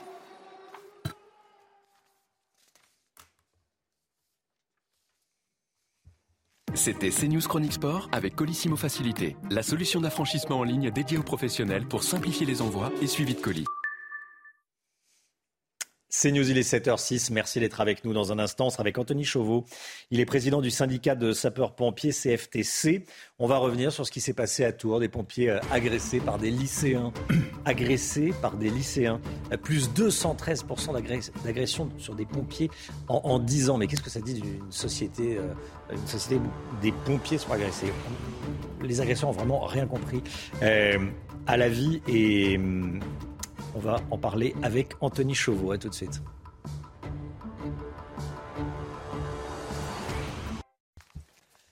C'est News, il est 7h09. Merci d'être avec nous. On est en direct avec Anthony Chauveau. Bonjour Anthony Chauveau.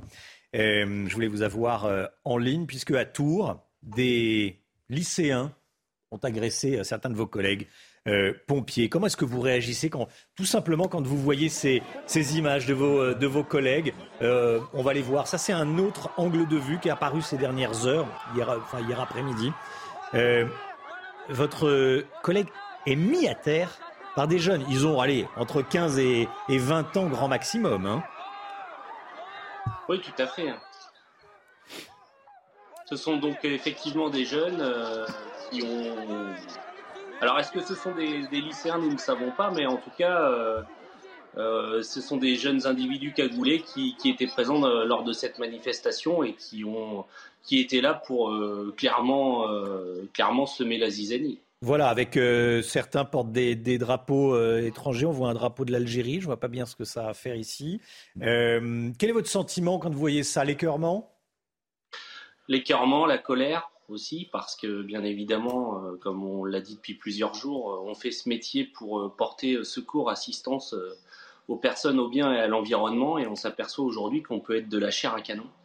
il faut savoir quand même que le collègue au sol, on a eu la chance qu'il ne reçoive pas de, coups qui auraient pu être beaucoup plus gravissimes, voire fatales. Il n'a pas pris de coups au niveau de la tête notamment. Mais quand on voit cette violence gratuite, on ne peut, oui, que être dégoûté et, en colère. Ouais. Vous la sentez au quotidien, cette violence gratuite dont vous nous parlez? Bien évidemment. Au quotidien euh, Au quotidien, oui. Alors, euh, sur, sur euh, pas spécialement chez nous à Tours, mais vous savez, sur l'ensemble du territoire national, si toutes les agressions qui étaient perpétrées envers les services de secours étaient médiatisées, vous en parleriez tous les jours. On en parlera tous les jours, mais on, parle de beaucoup des informations qui, nous remontent, euh, euh, vous le savez, sur, euh, sur CNews évidemment, mais on a franchi un cap. Et, qui sont ceux c'est toujours ce type d'individus, des, jeunes violents, des jeunes délinquants, ou il y a d'autres profils d'agresseurs? Écoutez, alors là sur cette manifestation-là, en tout état de là c'est clairement des jeunes, oui. Voilà. Des jeunes individus violents. Des agresseurs, oui, bien sûr que vous pouvez avoir différents profils d'agresseurs. Alors, dans des contextes aussi parfois différents, hein, puisque euh, vous pouvez avoir des agresseurs, par exemple des gens qui sont alcoolisés, qui sont plus tout à fait euh, dans leur état normal et qui peuvent être agressifs. Vous pouvez avoir aussi des, des gens qui ont des troubles psychiatriques euh, qui sont chez eux et parfois qu'on prend en charge et sur lequel on peut être confronté à de la violence. Bah, un truc tout bête, hein, vous savez, malheureusement, ils y sont pour rien, mais les malades d'Alzheimer peuvent aussi euh, être violents. Euh, donc de la violence, quand je vous dis qu'on peut y être confronté euh, de manière assez récurrente, c'est effectivement avec des profils d'agresseurs différents, mais euh, mais là, en tout état de cause, euh, on est face à des gens qui, enfin, à des jeunes qui euh, savent très bien ce qu'ils sont en train de faire. oui, peut oui, peut pas mettre ça sur le crédit de. Oui, je ne sais pas si on peut les comparer à des malades d'Alzheimer qui sont des victimes, des malades, comme on dit, hein, et pas des... Là, ils savent parfaitement ce qu'ils font. Ils savent qu'ils agressent un, pompier. voilà. Comment les pompiers peuvent-ils se, se protéger contre ces attaques? Alors, euh, se protéger aujourd'hui, euh, effectivement, bah, il faudrait avoir les moyens. Alors, je pense que d'une part, il faudrait plus de prévention euh, sur, sur la jeune population. il est évident qu'il faudrait revenir à des cours d'éducation civique dès le plus jeune âge pour acculturer à la protection civile, mais aussi au service public et expliquer que les agents du service public ne sont pas là pour se faire frapper, tout simplement. Merci beaucoup Anthony Chauveau. Merci d'avoir été en direct avec nous, euh, de nous avoir euh, de votre indignation, de votre écœurement. Merci à vous. Euh, et on montre évidemment toutes les, images et on, parle sur CNews de toutes les informations qui nous, qui nous remontent après les avoir vérifiées, évidemment. Merci beaucoup Anthony Chauveau. Il est 7h15. C'est l'heure du point info. Tout de suite. Des mini-tornades observées en France, c'est extrêmement rare et très impressionnant. Regardez ces images à Bihucourt, dans le Pas-de-Calais. Environ 150 personnes doivent être relogées. C'est la moitié des habitants du village. Le même phénomène a été observé dans la Somme à Conti. Des dizaines de maisons ont été détruites. Les obsèques de la petite Lola auront lieu tout à l'heure à 14h30 à Lillers, dans le Pas-de-Calais. C'est dans ce village que la mère de Lola a grandi. 500 personnes seront présentes pour rendre un dernier hommage à la fillette de 12 ans tuée dans d'atroces conditions. Invité par la famille, le ministre de l'Intérieur, Gérald Darmanin, sera présent pour la cérémonie. Emmanuel Macron a rencontré Giorgia Meloni. Il a félicité hier soir la nouvelle première ministre italienne, quelques heures après l'entrée en fonction de son gouvernement. Emmanuel Macron est le premier dirigeant étranger à la rencontrer. La communication de l'Elysée a quand même fait savoir que Paris restera vigilant et exigeant. L'économie tout de suite, l'État vole au secours des petites et des moyennes entreprises. C'est avec Eric Dorit-Maten. Votre programme avec Lesia, assureur d'intérêt général. L'écho avec vous, Éric de Ritmaten. L'État dégaine son bouclier tarifaire, bon, son chéquier, pour les petites et les moyennes entreprises. Et oui, parce que vous savez, les PME et les ETI, hein, les entreprises de taille intermédiaire, eh bien, c'est vraiment euh, un moteur hein, pour l'économie française. On l'oublie, mais ce sont elles qui font tourner la machine, comme on dit. Et certaines ont vu les factures d'électricité exploser. Alors, euh, elles ont dû, euh, bien sûr, se faire aider par l'État, mais le guichet, l'accès au guichet était extrêmement compliqué. Donc, certaines entreprises ont carrément arrêté de produire on l'a vu. Et puis dans d'autres cas, eh bien, on l'a appris la semaine dernière, EDF, lors du renouvellement des contrats, en profitait pour augmenter euh, effectivement euh, les montants. Et ça a vraiment fait mal. Et certaines entreprises euh, souffrent. Alors du coup, l'État a décidé d'intervenir. Alors c'est assez technique, mais l'État va prendre à sa charge 50% de la part des factures soumises au tarif de gros. C'est ce tarif international et le seuil a été fixé, euh, selon les informations des échos ce matin, à 325 euros. Donc pour les PME et les ETI, au-dessus de ce montant, l'État interviendra. Si on veut faire simple, sera fera baisser de 10 à 25 les factures des PME et des ETI. Cela représente quand même 10 milliards d'aides si on met bout à bout le dispositif d'aide pour les petites entreprises. Les fédérations professionnelles ont pris connaissance donc de ce dispositif la semaine dernière et c'est donc cette semaine maintenant que l'État va annoncer donc ces mesures. C'était urgent parce que vous savez que la production industrielle en France commence à baisser. Euh, Bruno Le Maire a annoncé euh, la semaine dernière qu'on aurait 10% de chute de production industrielle en France au quatrième trimestre.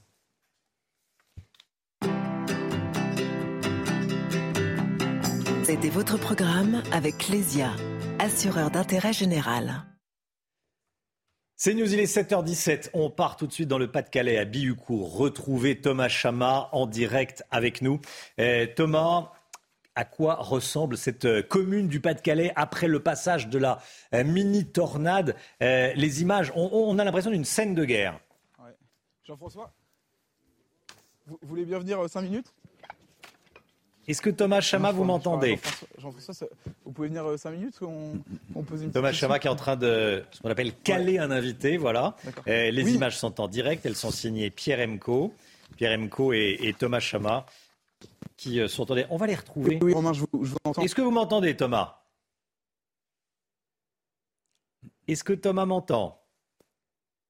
Le grand classique la liaison est, mauvaise. On va retrouver Thomas Chemin dans, un instant. Merci beaucoup Thomas et Pierre Emco. On va parler voiture, tiens, dans un instant. Avec vous, Pierre Chasseret, 400 radars autonomes installés sur nos routes d'ici la fin de l'année 2022.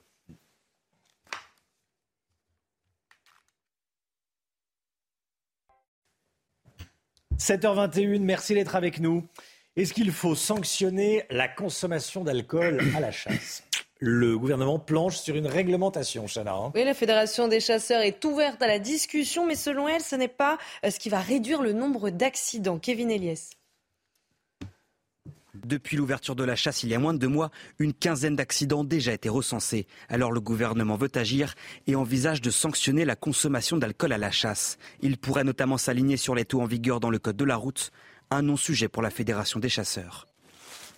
On est tout à fait ouvert pour discuter du sujet, mais euh, soyons réalistes. C'est pas ça qui va régler le problème de la, crainte des gens d'aller dans la nature ou de l'accidentologie. Et justement, l'alcoolémie n'est pas le seul sujet sur la table. Le gouvernement envisagerait aussi une meilleure formation des chasseurs aux gestes de premier secours, la généralisation des règles de tir en battu ou encore une interdiction nationale de la chasse le dimanche après-midi. Des pistes de travail très bien accueillies par le collectif Un jour un chasseur qui recense les accidents. C'est un tour de savoir qu'il y aura euh, plusieurs mesures euh, mises en place. Euh, on espère que ce sera dissuasif et que ça les incitera à mieux faire attention et mieux respecter tout un ensemble de règles qui, qui seront mises en place. Les réflexions devraient aboutir avant la fin de l'année et des premières annonces sont attendues dès demain. Faut-il sanctionner l'alcool à la chasse? Le gouvernement euh, semble étudier euh, euh, ce dispositif, cette sanction. Allez, l'automobile. Bon, ça, il n'y a pas de débat. Il hein. ne faut pas rouler après avoir consommé de l'alcool, évidemment. Bonjour Pierre Chasseret. Bonjour Romain. Vous allez nous parler des radars autonomes. 400 radars autonomes installés sur nos routes d'ici à la fin de cette année. 400 radars. De plus, il faut imaginer que sur les routes françaises, déjà aujourd'hui, Romain, nous avons 4700 radar. Et le petit dernier, celui qui va être augmenté en proportion sur nos routes, eh bien, c'est celui qu'on appelle le radar autonome. Il a été mis en service en 2015. Il y en avait 249 en 2021. Vous voyez, c'est lui. C'est ce type de radar-là, ces grosses cabines On peut que l'on On peut le déplacer. Et il y en aura donc, euh, il y en aura donc 400 à la fin de l'année. Sa, petite spécificité à celui-là, c'est qu'il est monté sur des roulettes, Romain. Et donc, vous pouvez, enfin vous, non, mais on peut le déplacer pendant la nuit pour le poser comme ça et le voir apparaître du jour au lendemain sur une autre route. Comme ça, c'est ce qui piège et c'est ce qui renforce le sentiment de piège chez les automobilistes. Oui, c'est un sentiment de piège. Attention, hein, c'est pas, pas, un piège évidemment. Hein.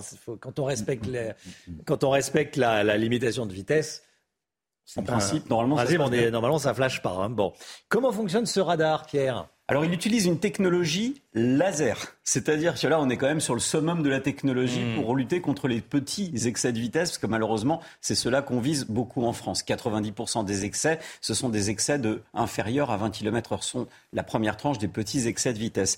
Alors, il est euh, discriminant, c'est-à-dire qu'il va pouvoir différencier des différentes limitations de vitesse selon que vous soyez un poids lourd ou alors un véhicule léger. Il est aussi en capacité de flasher dans les deux sens de circulation.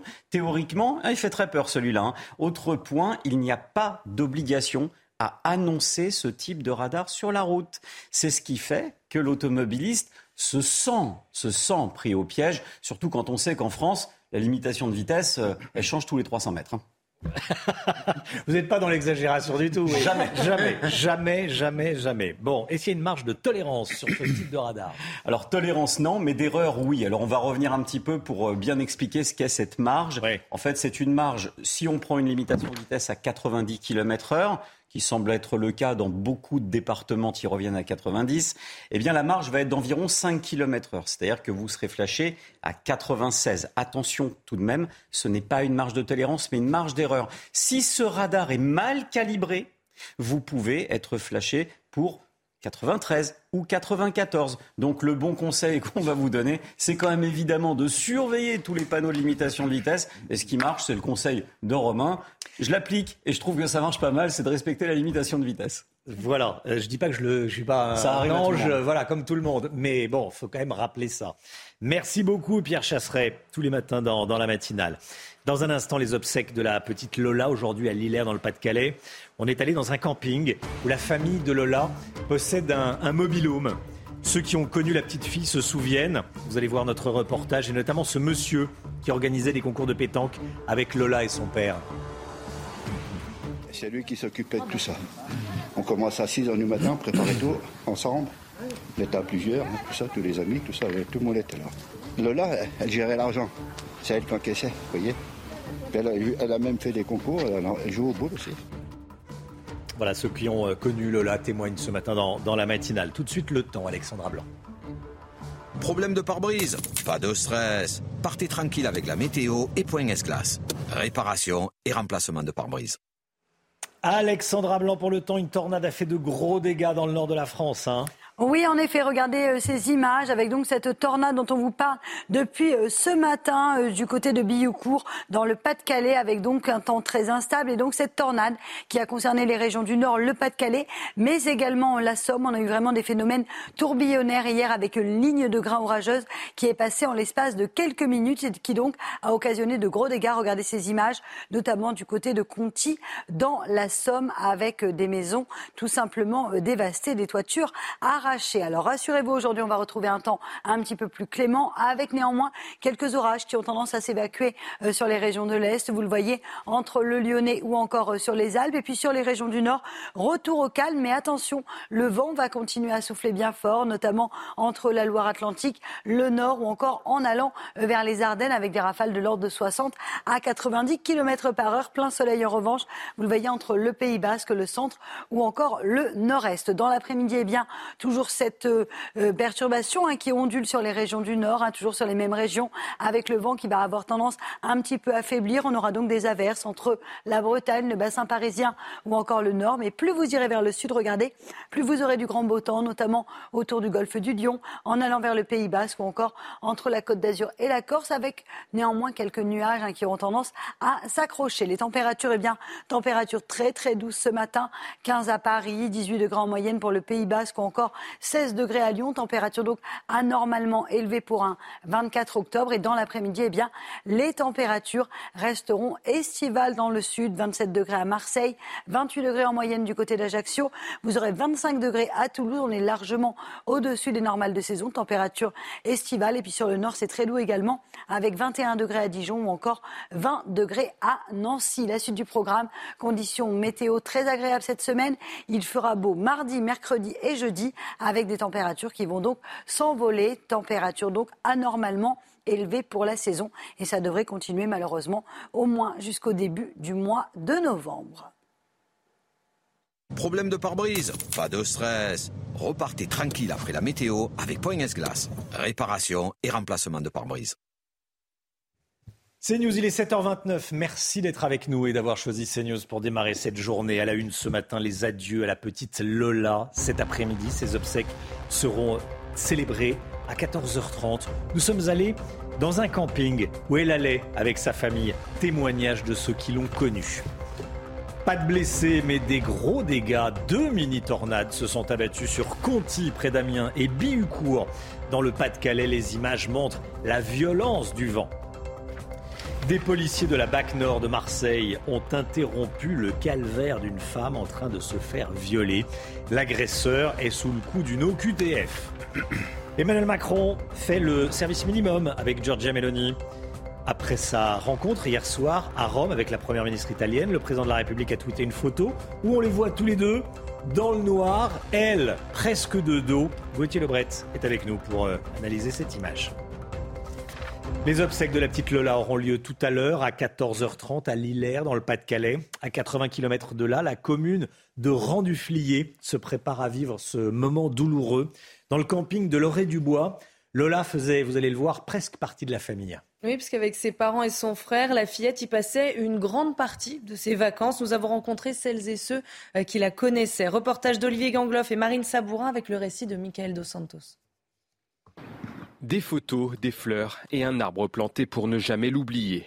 Ici, beaucoup de campeurs se sont réunis près du terrain de pétanque pour rendre hommage à Lola. Un endroit symbolique, situé près du mobilhome de la famille, la fillette y organisait les tournois de pétanque avec l'aide de son père. C'est lui qui s'occupait de tout ça. On commence à 6h du matin, préparer tout, ensemble. On était à plusieurs, hein, tout ça, tous les amis, tout ça, tout le monde là.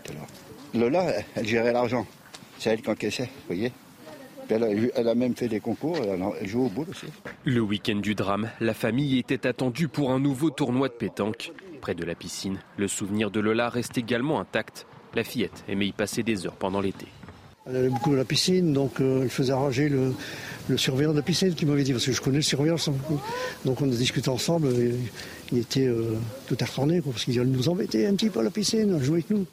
Touchés par ce drame, les campeurs de Loré du Bois ont décidé d'épauler la famille de Lola financièrement avec une urne, mais aussi moralement. À la demande des parents, tous se rendront aux obsèques de la fillette. Ils feront partie des 500 personnes présentes à l'église de Lillers.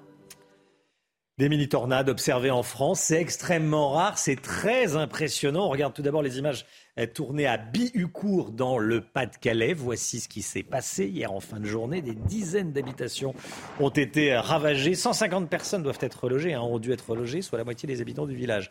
Voilà pour euh, Bihucourt. Et là, vous voyez des images de ce matin prises par nos équipes sur place. Donc là, on voit vraiment euh, les euh, équipes mobilisées sur le terrain et tous les dégâts, évidemment, dont vous parliez, Romain. Même phénomène observé dans la Somme à Conti. Des images de dégâts, regardez, témoignent de la violence du des murs de briques ont été détruits et les rues ont été euh, recouvertes de débris. Les préfets de la Somme et du Pas-de-Calais étaient sur place hier soir. Une femme violée à Marseille en pleine rue par un Algérien en situation irrégulière. Ça s'est passé le week-end dernier dans le 15e arrondissement au nord de la ville. Oui, c'est un flagrant délit. L'homme a été interpellé par des policiers de la BAC. Au moment des faits, il était visé par une obligation de quitter le territoire français. Le détail avec Clémence Barbier. La scène s'est déroulée dans le 15e arrondissement de Marseille vers 2 heures du matin. Alors qu'il patrouille, des policiers de la brigade anticriminalité aperçoivent deux silhouettes et entendent le cri d'une femme. Elle est en train de se faire violer par un homme. La victime est à moitié dénudée sur le sol en train de se débattre. Son agresseur est aussitôt interpellé. Bravo et fier de ces policiers de la BAC Nord de Marseille qui ont interrompu le calvaire d'une femme violée. Ils ont interpellé ce bourreau trop bien connu de la police le violeur de nationalité algérienne, SDF, était inscrit au fichier des personnes recherchées pour obligation de quitter le territoire avec interdiction de retour en France. La non-exécution de son OQTF n'étonne pas cette députée de la majorité. Ce qui est sûr, c'est qu'en l'État, ça ne peut pas rester comme ça. Vous savez, le président de la République l'a dit. Le président de la République l'a dit. notre manière d'accueillir est inefficace. Notre, notre manière de gérer l'immigration illégale est inefficace. Bien sûr que les pays doivent reprendre tout tous les délinquants qui commettent des, euh, des crimes et des délits chez nous. Et en veulent pas, L'agresseur, soumis à divers tests par la police, avait bu de l'alcool et consommé de la drogue. Un serrage de main du bout des doigts. Emmanuel Macron fait, euh, on peut le dire, le service minimum avec Giorgia Meloni. Il a félicité hier soir la nouvelle première, ministre italienne, mais vous connaissez la force de l'image. Regardez la photo qu'il a tweetée. Lui a le visage plutôt fermé, elle est quasiment de dos, la photo est de noir, et, dans le noir. Euh, on ne peut pas dire que ce soit très chaleureux. La communication de l'Elysée euh, fait également savoir que Paris sera vigilant et exigeant. Il y a une autre photo euh, qui existe en une du site internet de la Repubblica où les deux sont, allez, pas souriants, mais euh, le visage un peu plus serein. Euh, moins fermé, un peu plus ouvert. Gauthier Lebret, c'était une rencontre très discrète. Hein oui, pas très souriante, même Emmanuel Macron sur la dernière photo, effectivement, une rencontre très discrète, loin euh, des caméras, sur la terrasse d'un hôtel à Rome, une rencontre qui a duré un peu plus euh, d'une heure. Jusqu'au bout, l'Élysée a maintenu le suspense, refusant eh bien, de confirmer cet, cet entretien, comme s'il y avait un malaise. Alors on explique dans l'entourage du président de la République que ça ne se fait pas dans le protocole de rencontrer un autre dirigeant eh bien, que le pape, puisque vous le savez ce matin, Emmanuel Macron va s'entretenir avec euh, le pape, mais évidemment, le malaise est bien plus profond. Giorgia Meloni est souvent qualifiée de post-fasciste par euh, ses opposants. Elle a dit dans sa jeunesse qu'elle admirait euh, Benito Mussolini. Et puis, elle est eurosceptique. Alors, l'Élysée dit il y a une vigilance, il y a une exigence de la part du euh, président français, même si Giorgia Meloni a renoncé dans son programme à toute sortie de l'Union européenne, toute sortie de la zone euro. Et puis, elle a donné des gages dès son arrivée au pouvoir. Elle a nommé comme ministre des Affaires étrangères un ancien président du Parlement européen elle est pro-OTAN, elle est pour la livraison d'armes à l'Ukraine. Emmanuel Macron est donc le premier dirigeant étranger à avoir rencontré euh, euh, Giorgia Meloni. On va juger sur les actes, dit l'Elysée. Pour le moment, les actes de Giorgia Meloni eh bien, tentent de rassurer ses partenaires européens. Merci Gauthier. Voilà, et si on regarde le compte Twitter du président de la République, le dernier tweet, c'est pas euh, Giorgia Meloni et Emmanuel Macron, mais c'est on voit Mario Draghi avec un gratte-ciel Mario. Merci euh, Mario Draghi. Voilà. C'est le premier tweet et en dessous il a mis euh, la photo avec Giorgia Meloni. Est-ce qu'il faut sanctionner la consommation d'alcool à la chasse? Le gouvernement planche sur une réglementation. Comme tous les matins, on vous consulte, on vous donne la parole dans la matinale, Chana. Et ce matin, on vous pose cette question. Est-ce que cela pourrait être une solution pour réduire le nombre d'accidents de chasse? Écoutez vos réponses, c'est votre avis. Oui, oui, ça doit être nécessaire, mais je pense que c'est, non, mais ça doit, représenter une, enfin, une infime proportion des chasseurs. D'accord. Voilà. Moi, je suis dans le sud-ouest et dans, mon coin, ils chassent, euh, ils sont tous sobres. On a eu des, des personnes touchées par exemple par balle euh, sans faire exprès euh, pendant une chasse ou pendant une battue. Et je pense que c'est bien de, diminuer, même après en repartant de la chasse, quand on repart, imaginons avec sa voiture ou n'importe quoi, un accident ça va très vite. Parce que au moins ça limite les risques, ça donne des règles à tout le monde, ça donne des règles de vie, des règles de conduite, et, euh, et euh, que ce soit euh, pour le code de la route ou pour le code de la chasse, je pense que c'est une très bonne chose. La guerre en Ukraine, le conflit prend une nouvelle tournure. L'armée russe a bombardé plusieurs infrastructures énergétiques ukrainiennes ce week-end. Résultat, plus d'un million de foyers ont été plongés dans le noir sans chauffage. Le détail avec Maëva Lamy. À 62 ans, Nenyana vient chercher à manger. Merci beaucoup. Les bras chargés, elle rentre chez elle pour partager avec ses voisins. Il y a une vieille dame. Oui, je vais lui donner. Des repas chauds préparés par ces travailleurs humanitaires pour les habitants, car en raison des coupures d'électricité, impossible pour eux de cuisiner. Depuis qu'un missile nous a touchés, il nous apporte à manger deux fois par jour. C'est très bon, très chaleureux. Nous sommes très reconnaissants. De la nourriture également distribuée aux patients et soignants de cette maternité. Les filles, le déjeuner est là. Bon appétit. Privé d'électricité pour la première fois, l'établissement rencontre aussi des difficultés pour se chauffer ou pour faire fonctionner ses machines. C'est le premier jour où nous n'avons pas d'électricité. La solidarité nous aide beaucoup, ça nous sauve. Un quotidien difficile qui concerne aussi d'autres villes comme Kiev ou Kharkiv. Ce samedi, en Ukraine, plus d'un million de foyers étaient privés d'électricité. Général Clermont, avec nous. Général, euh, avec l'électricité, c'est la bataille de, l'hiver qui commence. Effectivement, l'hiver commence et va jouer un rôle important dans cette guerre. On, constate que cette destruction des centrales électriques et des centrales thermiques est une stratégie délibérée de la Russie qui a été initiée avec l'arrivée du nouveau chef des opérations euh, en, Ukraine, le général Sovorikin. Euh, et le but, il est double. C'est à la fois de punir les Ukrainiens, d'affaiblir, de, de, leur faire mal dans les villes et dans les campagnes. Et, le deuxième but, c'est aussi d'affaiblir l'économie ukrainienne, en particulier la capacité à, réparer les matériels militaires, à fabriquer du matériel militaire. Euh, donc cette offensive sur les centrales électriques et les centrales thermiques va probablement se poursuivre dans les semaines qui viennent.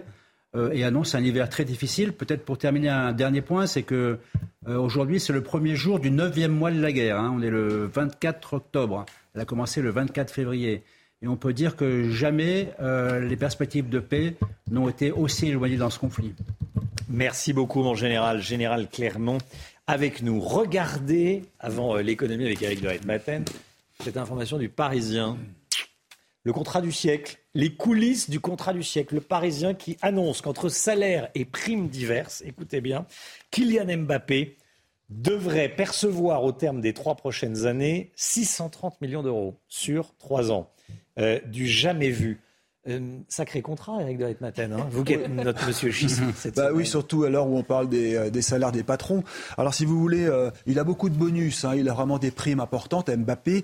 Mais là, si on regarde juste le salaire, ça lui fera quand même 72 millions d'euros par an. 72 millions d'euros par an brut. J'ai fait le calcul, ça fait à peu près 6 millions d'euros par mois, vous voyez, brut. Et ensuite, ça lui fera 2,7 millions net. Vous voyez, enfin, ça descend rapidement. Hein. Alors, il faut, Plus les bonus. D'abord, voilà. Ah, ça, c'est autre chose, les bonus. C'est autre chose. Je parlais uniquement du salaire. Et alors, ce qui est important, j'espère quand même qu'il reste en France, c'est-à-dire qu'il n'a pas de société à l'étranger, parce que là, il a des charges sociales, donc qui vont rentrer, bien sûr, dans les caisses de l'État, et puis des, des, organismes sociaux. Et puis les impôts, hein, je rappelle que le taux maximum, c'est 45%. Donc, vous voyez, au bout du compte net, il aura peut-être 2,7 millions tous les mois, ce qui est quand même déjà beaucoup, mmh. mais il faudra retirer 45% d'impôts. Donc ça lui laisse la moitié. On va pas pleurer pour lui. Non, 2,7 millions, il, a de quoi, euh, il a de quoi vivre. Voilà. Contrat record, c'est une information du Parisien de, ce matin. Allez, 8h20, restez bien avec nous dans un instant. Euh, l'écho, justement, avec vous, Éric de Ritmaten. On va parler euh, du travail des seniors. Et puis, évidemment, on va continuer à, à, vous raconter ce qui s'est passé dans, le, dans la Somme et dans le Pas-de-Calais. Deux mini-tornades, les images sont impressionnantes. A tout de suite. C'est News, il est 8h moins le quart. Tout d'abord, le point info avec Chana Lousteau, tout ce qu'il faut savoir dans l'actualité. Des mini-tornades observées en France, c'est extrêmement rare et très impressionnant. Regardez ces images prises euh, ce matin par nos équipes à Bioucourt dans le Pas-de-Calais. Environ 150 personnes doivent être relogées. C'est la moitié des habitants euh, du village. Le même phénomène a été observé dans la Somme à Conti. Des dizaines de maisons ont été détruites. Les obsèques de la petite Lola auront lieu tout à l'heure à 14h30 à Lillers, dans le Pas-de-Calais. C'est dans ce village que la mère de Lola a grandi. 500 personnes seront présentes pour rendre un dernier hommage à la fillette de 12 ans tuée dans d'atroces conditions. Invité par la famille, le ministre de l'Intérieur Gérald Darmanin sera présent pour la cérémonie. Et puis Boris Johnson renonce à la course pour Downing Street. L'ancien Premier ministre britannique l'a annoncé euh, cette nuit dans un communiqué, une décision qui laisse la voie libre au grand favori Rishi Sunak pour succéder à Liz Truss.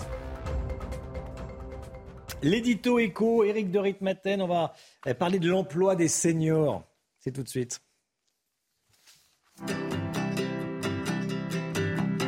Votre programme avec Lesia, assureur d'intérêt général.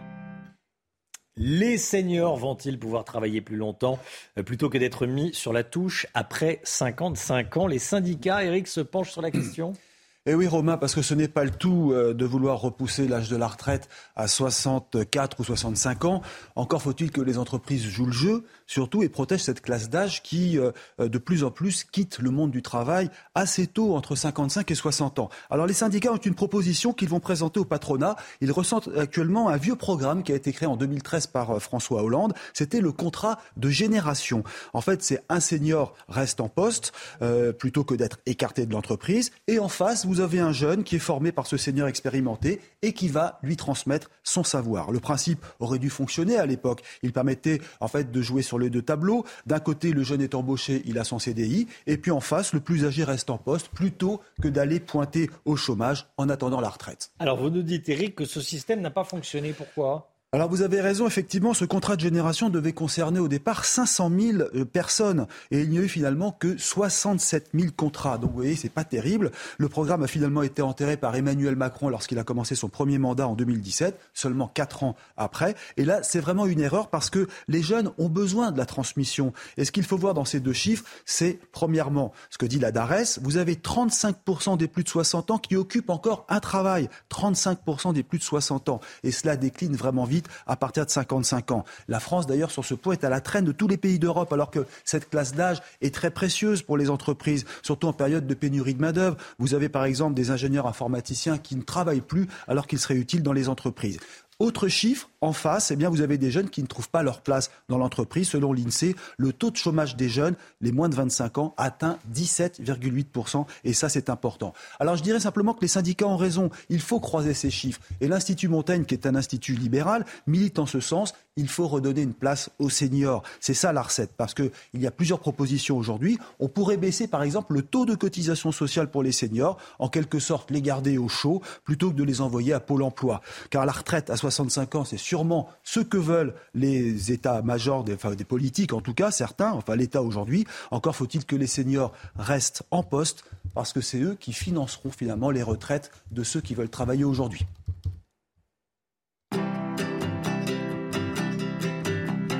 C'était votre programme avec Clésia, assureur d'intérêt général.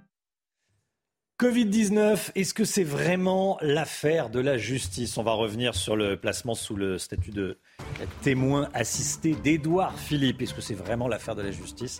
On en parle avec euh, Paul Sugy dans un instant. A tout de suite. C'est News, il est 8h 10 la politique. La politique avec vous, Paul Sugy. Bonjour Paul. Bonjour Romain. L'ancien Premier ministre Édouard Philippe a-t-il mis en danger la vie d'autrui à cause de sa gestion du Covid? C'est désormais à la CJR, la Cour de justice de la République, d'en décider, car Édouard Philippe a été placé sous le statut de témoin assisté ce week-end. Je voulais qu'on y revienne avec vous, euh, Paul Sugy. Il faut vraiment qu'on organise un procès, Paul Non, non, non, euh, surtout pas Romain. En fait, la crise sanitaire que nous avons traversée, que nous traversons encore, euh, est certes une crise majeure pour le pays. Elle a suscité des questions morales qui continuent de nous hanter. Et surtout, cette crise, Romain, euh, c'est vrai, a mis à jour des faiblesses structurelles euh, de notre système de soins. Elle a pointé des défaillances logistiques impardonnables euh, et elle a révélé aux yeux de tous le fonctionnement kafkaïen de nos administrations. On a vu des hommes d'État dire tout et le contraire de tout. On a entendu des ministres contredire leurs directeurs et réciproquement. Et pourtant, Romain, je ne crois pas qu'il faille un procès pour le dire. C'est une affaire politique, pas judiciaire. Alors que l'on s'entende, on a été pris de court par ce virus. Euh, il était trop virulent et trop contagieux à la fois pour nos capacités hospitalières qui ont euh, souffert évidemment d'une gestion paresseuse de nos deniers publics. Hein, cette gestion qui consiste à amputer sur l'essentiel, euh, faute de savoir tailler dans le superflu. On va même pas parler aussi de l'inconséquence de ceux qui ont ajouté à la réduction du nombre de lits de réanimation dans les services d'urgence, la tension sur les stocks de masques, de gel hydroalcoolique qui nous ont conduit si vite à la pénurie. Mais il ne faut pas tout confondre et les responsables de la situation n'ont pas commis des fautes mais des erreurs. La nuance est de taille puisque c'est aux tribunaux qui revient de juger les premières alors que c'est aux électeurs d'arbitrer les secondes. Vous voulez dire qu'un ministre ne devrait jamais être poursuivi en justice pour son action politique? Mais en tout cas, euh, pas tant qu'on ne pourra pas prouver qu'une politique criminelle a été conduite intentionnellement. Et vous reconnaîtrez, euh, vous reconnaîtrez avec moi que c'est quand même rarement le cas. Et dans toutes les autres euh, situations, ce serait effrayant en fait. On se souvient d'ailleurs du fiasco dont avait accouché Romain le procès du sang contaminé, avec cette expression restée fameuse, responsable mais pas coupable. Et en fait, on a l'impression que 30 ans plus tard, nous ne sommes pas parvenus à nous extraire de ce traumatisme collectif à l'aune duquel on juge maintenant toutes les nouvelles crises politiques. Et jugez juste un peu de la difficulté de l'affaire. Euh, mettons qu'il y ait donc des fautes. Mais qui sont les fautifs? Est-ce que ce sont les politiques de réduction des coûts qui ont été conduites depuis 20 ans euh, par des hommes politiques de tous les bords confondus et qui étaient aussi convaincus aussi par un demi-siècle d'endoctrinement dans, dans, les écoles, dans les universités euh, de politique néolibérale Ou alors est-ce que ce sont les technos qui ont, fait, qui ont écrit ces politiques? Est-ce que ce sont les députés qui les ont votés, les ministres qui les ont proposés, les électeurs qui les ont approuvés?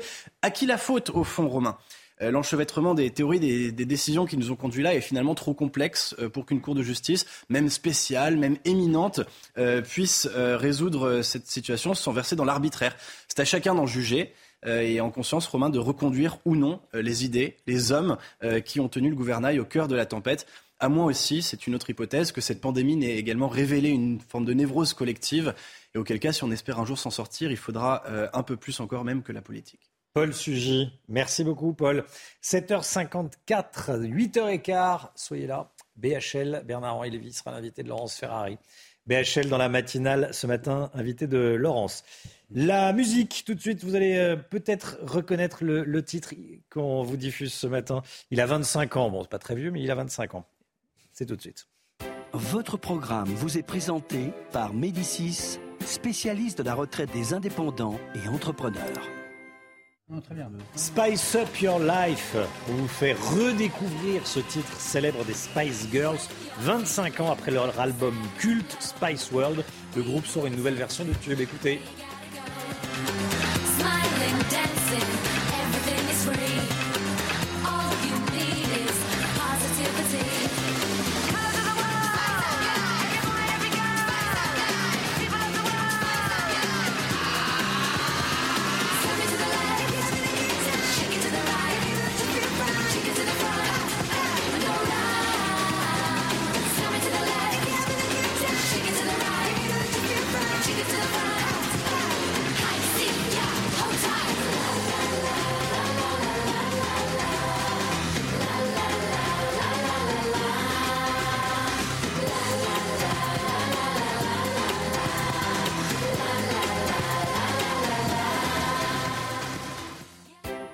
Votre programme avec Médicis, spécialiste de la retraite des indépendants et entrepreneurs.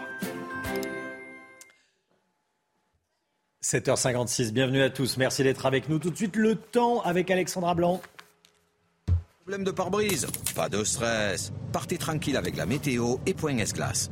Réparation et remplacement de pare-brise.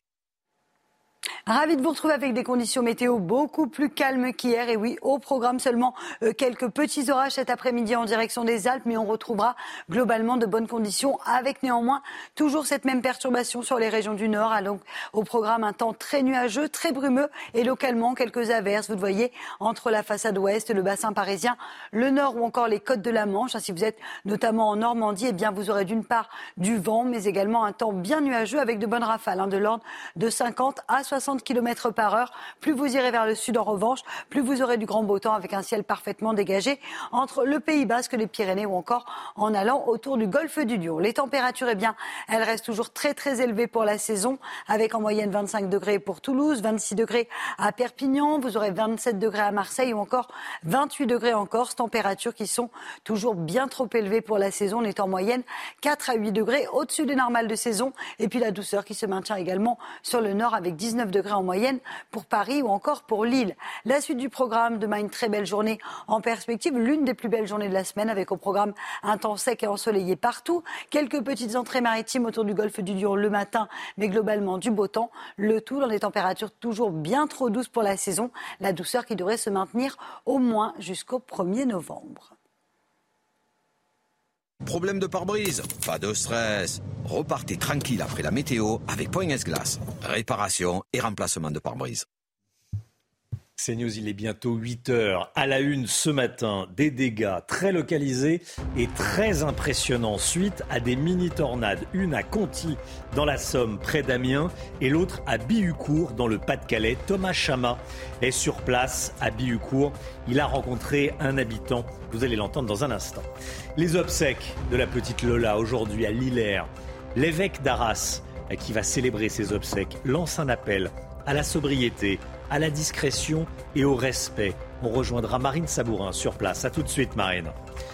Deux policiers en voiture percutés par un mineur au volant d'une voiture volée. Ça s'est passé à Villeneuve-sur-Lot. On va vous raconter cette histoire. Des mini-tornades observées en France. Regardez tout d'abord ces images tournées à Bihucourt dans le Pas-de-Calais. On voit le phénomène météo qui s'est formé. On la voit très clairement, cette, cette mini-tornade. Des dizaines d'habitations ont été ravagées, 150 personnes ont dû être relogées, soit euh, la moitié des habitants du village, Chana. Hein. Et vous voyez des images prises ce matin par nos équipes sur place. Thomas Chama et Pierre Emco sont à Bihucourt et ils ont rencontré un riverain. Écoutez. Je suis avec euh, Jean-François, Jean-François qui est un des, habitants qui a quand même pu euh, rester malgré euh, ces intempéries qui ont, forcé la moitié des 300 habitants du village à fuir leur maison pour aller se, réfugier chez des proches. Jean-François, racontez-moi qu'est-ce qui s'est passé, à quelle heure, ça s'est passé hier soir? À peu près aux alentours de 18h30. le temps il a commencé à changer, il a commencé à faire noir.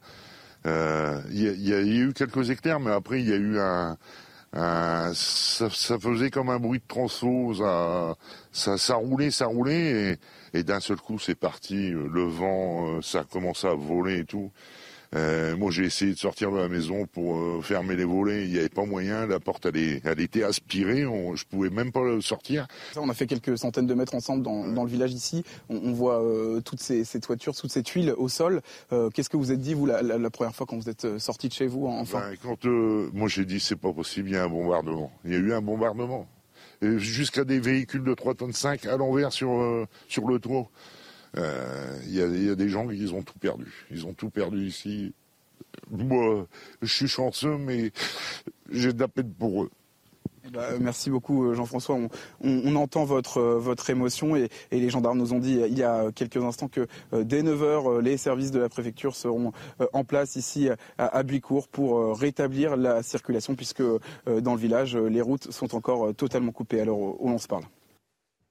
Thomas Chama à Bioucourt dans le Pas-de-Calais pour euh, CNews. Bon courage à, vous tous, euh, à tous ceux qui habitent dans la, dans la région. Euh, on est à vos côtés évidemment. Les obsèques de la petite Lola auront lieu tout à l'heure à 14h30 à Lillers dans le Pas-de-Calais. C'est dans ce village que la mère de Lola a grandi. On rejoint tout de suite Marine Sabourin et Olivier Gangloff sur place. Marine, comment vont se dérouler les obsèques? Eh bien, Roman, vous l'avez dit, euh, les obsèques débuteront à 14h30 euh, dans la collégiale Saint-Omer qui se trouve juste euh, derrière moi. Alors, les parents arriveront aux alentours de 14h. Ils ont demandé à leurs proches eh d'arriver un petit peu plus tôt aussi, à 13h45. On a vu déjà quelques personnes déposer des fleurs, des roses blanches donc devant cette collégiale. Il y aura un membre de la famille hein, qui viendra filtrer à l'entrée de, de la collégiale accompagné de policiers eh bien pour que ce soit d'abord les proches de la famille qui se rendent donc dans cette collégiale, cette collégiale qui dispose de 500 places. Il y aura aussi cette, la messe qui sera retransmise donc dans la place qui se trouve sur la place qui se trouve juste à côté, on attend entre 5000 et 6000 personnes aujourd'hui. La messe sera euh, célébrée par euh, Monseigneur Leborgne, évêque euh, d'Arras. Et puis, il y aura le cortège funéraire qui débutera en milieu d'après-midi. Environ 250 voitures. L'inhumation de la petite Lola se déroulera dans la plus stricte intimité. Lola qui sera enterrée aux côtés de ses grands-parents maternels, Michel et Marie-France. Marine Sabourin, merci Marine. Ce nouveau refus d'obtempérer à Villeneuve-sur-Lot, dans le Lot-et-Garonne, un groupe de mineurs à bord d'une voiture volée a délibérément percuté un véhicule de police qui lui faisait barrage. Les deux policiers ont été blessés. Vous allez voir, les images du choc sont très impressionnantes. Thibault Marcheteau.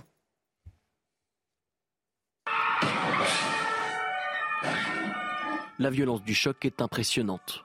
C'est dans la nuit de vendredi à samedi qu'un groupe de mineurs vole un téléphone et une voiture dans une petite ville du Lot-et-Garonne. Les fuyards sont pris en charge par les gendarmes qui demandent du renfort. Et c'est dans la ville de Villeneuve-sur-Lot que le véhicule volé percute la voiture de police qui leur fait barrage. Des images violentes, mais nécessaires pour comprendre la difficulté des forces de l'ordre à intervenir. Ces images, j'espère qu'elles montrent à tout le monde et qu'elles sont assez choquantes pour comprendre un peu le, quotidien de mes collègues euh, bah, tous les jours, justement face à ces, problèmes de, refus d'obtempérer. Et peut-être que certains hommes politiques euh, peuvent euh, imaginer un peu ce que nous, on peut ressentir avec le stress, l'émotion et la peur au ventre. Les auteurs des faits, des mineurs, inconnus des services de police et qui, selon ce syndicat, ne craignent plus la justice dans l'âge des personnes qu'on interpelle, ils sont de plus en plus jeunes. Donc on voit aussi que la réponse pénale ne dissuade absolument pas ces voyous de passer à l'acte. Les deux policiers percutés ont tous les deux été blessés. L'un s'est vu prescrire deux jours d'incapacité temporaire de travail et la conductrice dix jours d'ITT. Boris Johnson renonce à la course pour euh, le poste de Premier ministre. Il abandonne, il ne retournera pas au 10 Downing Street. Il l'a annoncé hier soir dans un communiqué. Pourtant, il avait les signatures, dit-il. Oui, une décision qui laisse la voie libre au grand favori Rishi Sunak pour succéder donc à Liz Truss. Voilà, ça sera euh, a priori hein, Rishi Sunak qui sera euh, nommé Premier ministre dans les prochaines heures. Moscou accuse Kiev de se préparer à utiliser une bombe sale. Le ministre russe de la Défense, Sergei Shoigu, s'est entretenu hier par téléphone avec ses homologues français, Sébastien Lecornu, mais aussi américains, britanniques et turcs. Général Clermont, les Russes accusent Kiev de préparer une attaque avec une bombe sale. Comment est-ce que vous décryptez ces accusations, mon général? D'abord, rappeler ce qu'est une bombe sale. Hein. Une hmm. bombe sale, ce n'est pas une bombe dans l'arsenal des, puissances, c'est une bombe bricolée dans laquelle on va mettre des, des substances radioactives comme de l'uranium et du plutonium dans une bombe, la faire exploser et disséminer. C'est une arme de terrorisme. Ce n'est pas une arme de guerre. Donc cette accusation est absolument sans aucun fondement. Euh, d'autant plus que l'Ukraine n'a plus d'armes nucléaires euh, depuis le milieu des années 90. C'était une priorité des Américains que de démanteler, que d'enlever les armes nucléaires en Ukraine et en Biélorussie. Donc on est vraiment dans, la, une stratégie de la guerre de l'information, une stratégie dans laquelle les Russes continuent à faire peur, à dramatiser, euh, à provoquer l'escalade. et face à cette escalade, la réponse des Occidentaux est de rappeler que l'escalade n'est pas souhaitable dans cette guerre et que toute évocation euh, d'une arme nucléaire quelle qu'elle soit euh, est totalement irresponsable. Peut-être dernier point pour conclure. Hein. Oui. On est le 24 octobre. Euh, il y a exactement, c'est le premier jour du neuvième mois de cette guerre. on continue à brandir des armes nucléaires, des menaces de toutes sortes. Jamais, sans doute, depuis le début de la guerre, les perspectives de paix n'ont été aussi éloignées et c'est évidemment bien regrettable alors que l'hiver arrive et que les populations vont terriblement souffrir. Général Clermont avec nous. Merci mon général. Contrat record pour Kylian Mbappé. Selon le Parisien de ce matin, le PSG aurait proposé 630 millions d'euros au joueur pour qu'il prolonge son bail de 3 ans, Chana. Hein. Mais c'est le plus gros contrat de l'histoire romain jusqu'à présent. C'était Lionel Messi qui détenait le record avec un contrat signé avec le Barça. C'était en 2017, un contrat à 555 millions d'euros. C'était déjà pas mal. Information du Parisien. Information du Parisien. On va attendre la confirmation. Il y aura peut-être un démenti. Mm. Bon, avec le football. Bon, mais le Parisien annonce ça ce matin, 630 millions d'euros sur trois ans pour garder Mbappé. 8h06, restez bien avec nous dans un instant. Bernard-Henri Lévy est l'invité de Laurence Ferrari. À tout de suite. Rendez-vous avec Pascal Pro dans l'heure des pros, du lundi au vendredi de 9h à 10h30. C'est News, il est 8h13. Bienvenue à tous. Merci d'être avec nous dans un instant. Laurence Ferrari, vous recevrez Bernard-Henri Lévy. Mais tout d'abord, c'est le point info avec Chanel Lousteau. Des mini-tornades observées en France, c'est extrêmement rare et très impressionnant. Regardez ces images prises par nos équipes ce matin à Bioucourt, dans le Pas-de-Calais. Environ 150 personnes doivent être relogées. C'est la moitié des habitants du village. Regardez euh, les dégâts sur ces images. Les obsèques de la petite Lola auront lieu tout à l'heure à 14h30 à Lillers, dans le Pas-de-Calais. C'est dans ce village que la mère de Lola a grandi. 500 personnes seront présentes pour rendre un dernier hommage à la fillette de 12 ans, tuée dans d'atroces conditions. Invité par la famille, le ministre de l'Intérieur Gérald Darmanin sera présent pour la cérémonie. Emmanuel Macron a rencontré Giorgia Meloni. Il a félicité hier soir la nouvelle première ministre italienne, quelques heures seulement après l'entrée en fonction de son gouvernement. Emmanuel Macron est le premier dirigeant étranger à la rencontrer. La communication de l'Elysée a quand même fait savoir que Paris restera vigilant et exigeant. Laurence, votre invité ce matin est Bernard-Henri Lévy. Bonjour à vous, bienvenue dans la matinale de CNews. On va parler dans un instant de l'Ukraine. Vous en revenez, on peut lire votre reportage dans le Paris Match de cette semaine. Mais d'abord un mot de l'actualité, la triste actualité en France. Aujourd'hui, c'est l'enterrement de la petite fille Lola, dont le sort a ému la France entière, un meurtre abject. Est-ce qu'il faut le dissocier complètement du statut de son auteur présumé, c'est-à-dire une ressortissante algérienne en situation irrégulière? Écoutez, dans la civilisation judéo-chrétienne, il y a un principe.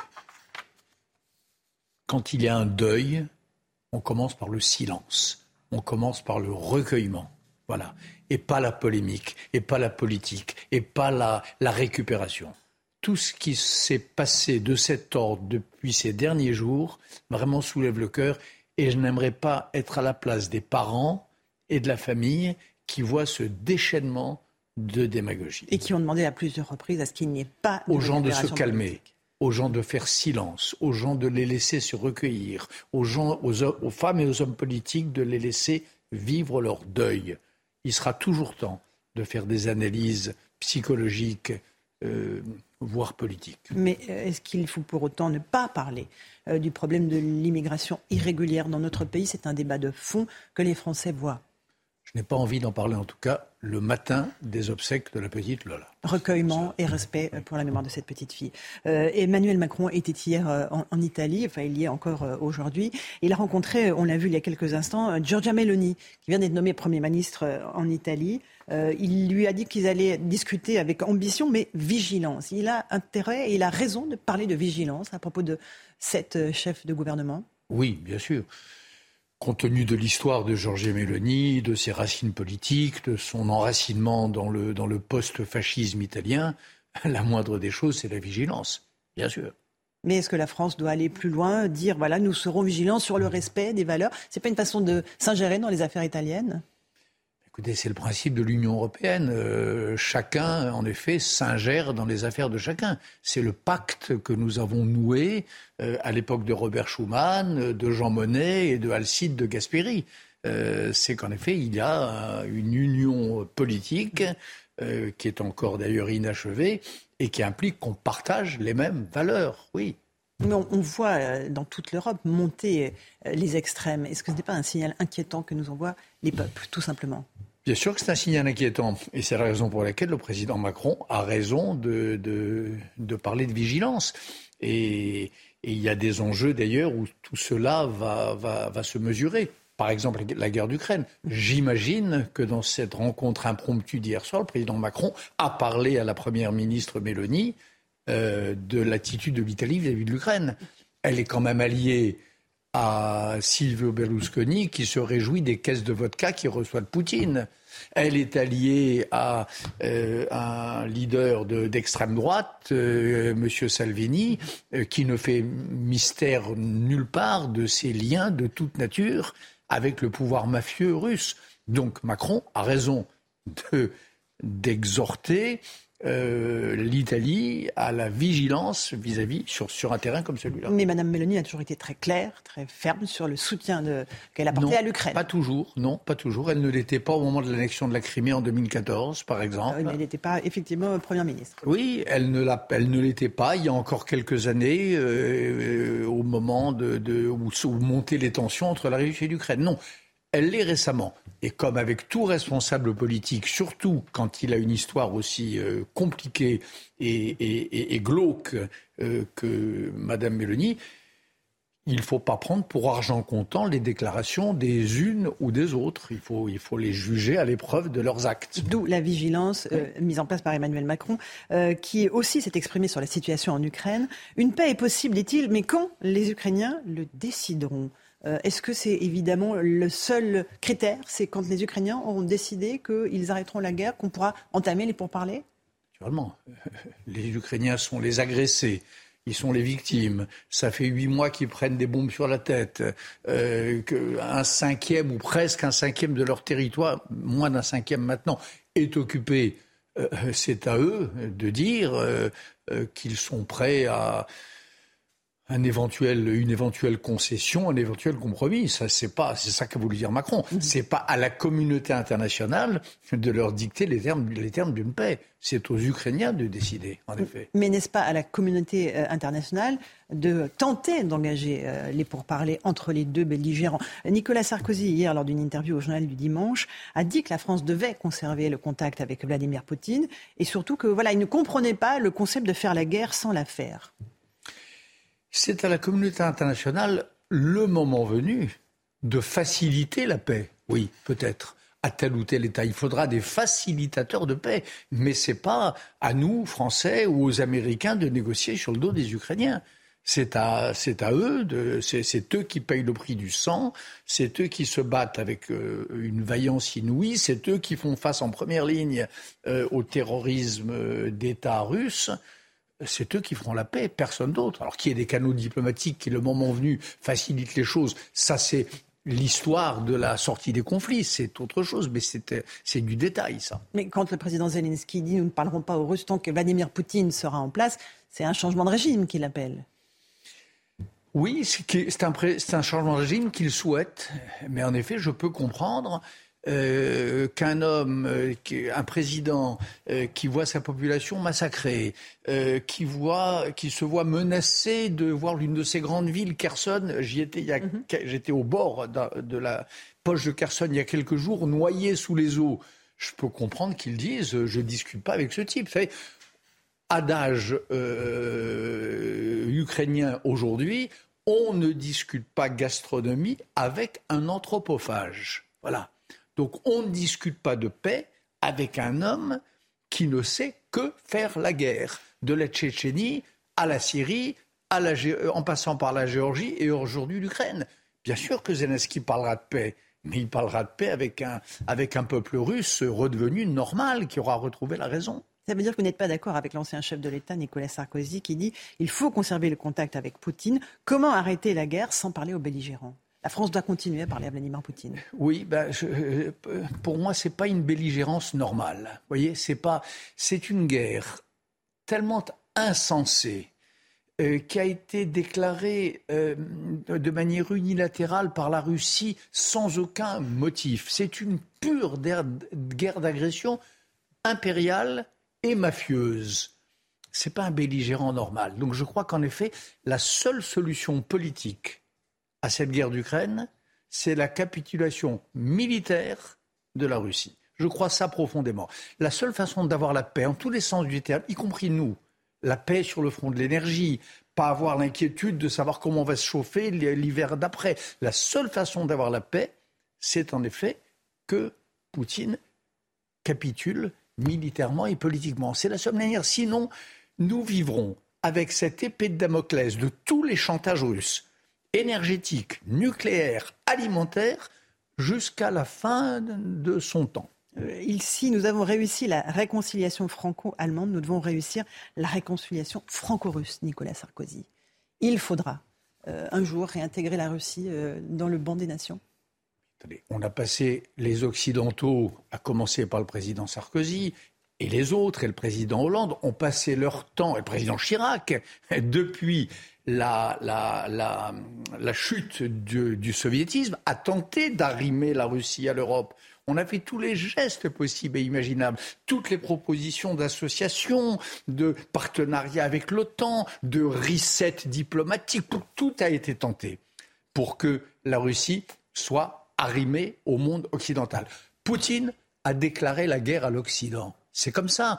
Le fameux discours que vous avez tous diffusé dans vos chaînes euh, le jour où il a annexé les quatre entités euh, euh, ukrainiennes, il, y avait 5% du discours consacré à la guerre d'Ukraine. 95%, ou enfin une immense majorité, était consacré à nous, à dire qu'il nous haïssait, qu'il haïssait la civilisation occidentale. Il s'effondrait, selon lui qu'il s'effondrait, qu'il trouvait abattardie, inférieure, et, à laquelle il voulait substituer d'autres valeurs. Donc Poutine n'a pas déclaré la guerre à l'Ukraine, il a déclaré la guerre à l'Occident. Écoutez-le, entendez ce qu'il dit. Dans tous ses discours, et en tout cas dans le dernier, il ne dit que cela. Donc, on ne va pas faire la paix, euh, faire des concessions, faire un compromis avec un homme qui nous tient ce discours. La paix avec le peuple russe, oui. La paix avec la société russe, évidemment. La paix avec les héritiers des dissidents, ça va sans dire. La paix avec les héritiers de Solzhenitsyn et de Sakharov, mais prions pour que cette paix se fasse, et vite mais pas avec Poutine. Euh, un, mot du terrain. Vous étiez dans le sud et l'est de l'Ukraine, euh, tout près de la ligne de front. Vous avez rencontré des hommes et des femmes qui sont prêts à se battre jusqu'au bout pour reprendre le territoire qui a été pris par euh, la Russie. Il y a une, une stratégie de l'armée russe de bombarder les sites énergétiques pour plonger l'Ukraine dans le noir. ça va attaquer le moral des Ukrainiens? Forcément, c'est une, c'est une stratégie terroriste. La Russie aujourd'hui, ça je l'ai vu, est passé clairement de la phase militaire de cette guerre à une phase terroriste. En effet, attaque des barrages hydrauliques, attaque des, centrales euh, électriques, euh, attaque des réservoirs d'eau, etc. Ça s'appelle du terrorisme d'État. Le terrorisme, bien sûr que ça plonge dans, l'effroi. Et, moi, j'étais, en effet, à Zaporizhzhia, même à Kiev d'ailleurs, ou euh, à Mykolaïev, certaines nuits, quand la ville, euh, quand, tous les réseaux électriques sont en panne, ou quand les Ukrainiens les mettent en veilleuse pour économiser leur énergie, ces villes noires, ça a quelque chose de très impressionnant. Et puis il va faire froid.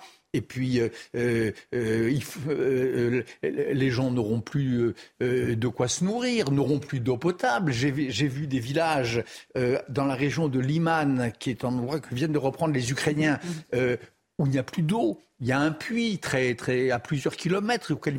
Tout ça, bien sûr que ça déstabilise une population. Mais ce qui m'a frappé et que je raconte, euh, j'essaie de raconter dans Match, c'est l'extraordinaire résilience de cette population civile ukrainienne qui nous donne alors à, tous, je trouve, au monde entier, une leçon de courage et d'énergie et, d'honneur. Vous parlez de l'armée russe comme, euh, en tout cas, d'attaque terroriste.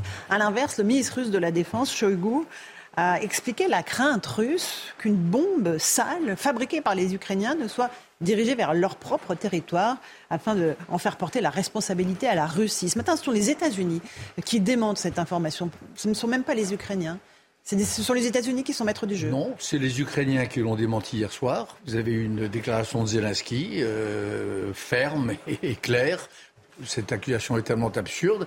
Et leurs alliés américains l'ont confirmé ce matin. Mais pourquoi, voulez-vous que les États-Unis se cachent derrière leurs petits doigts?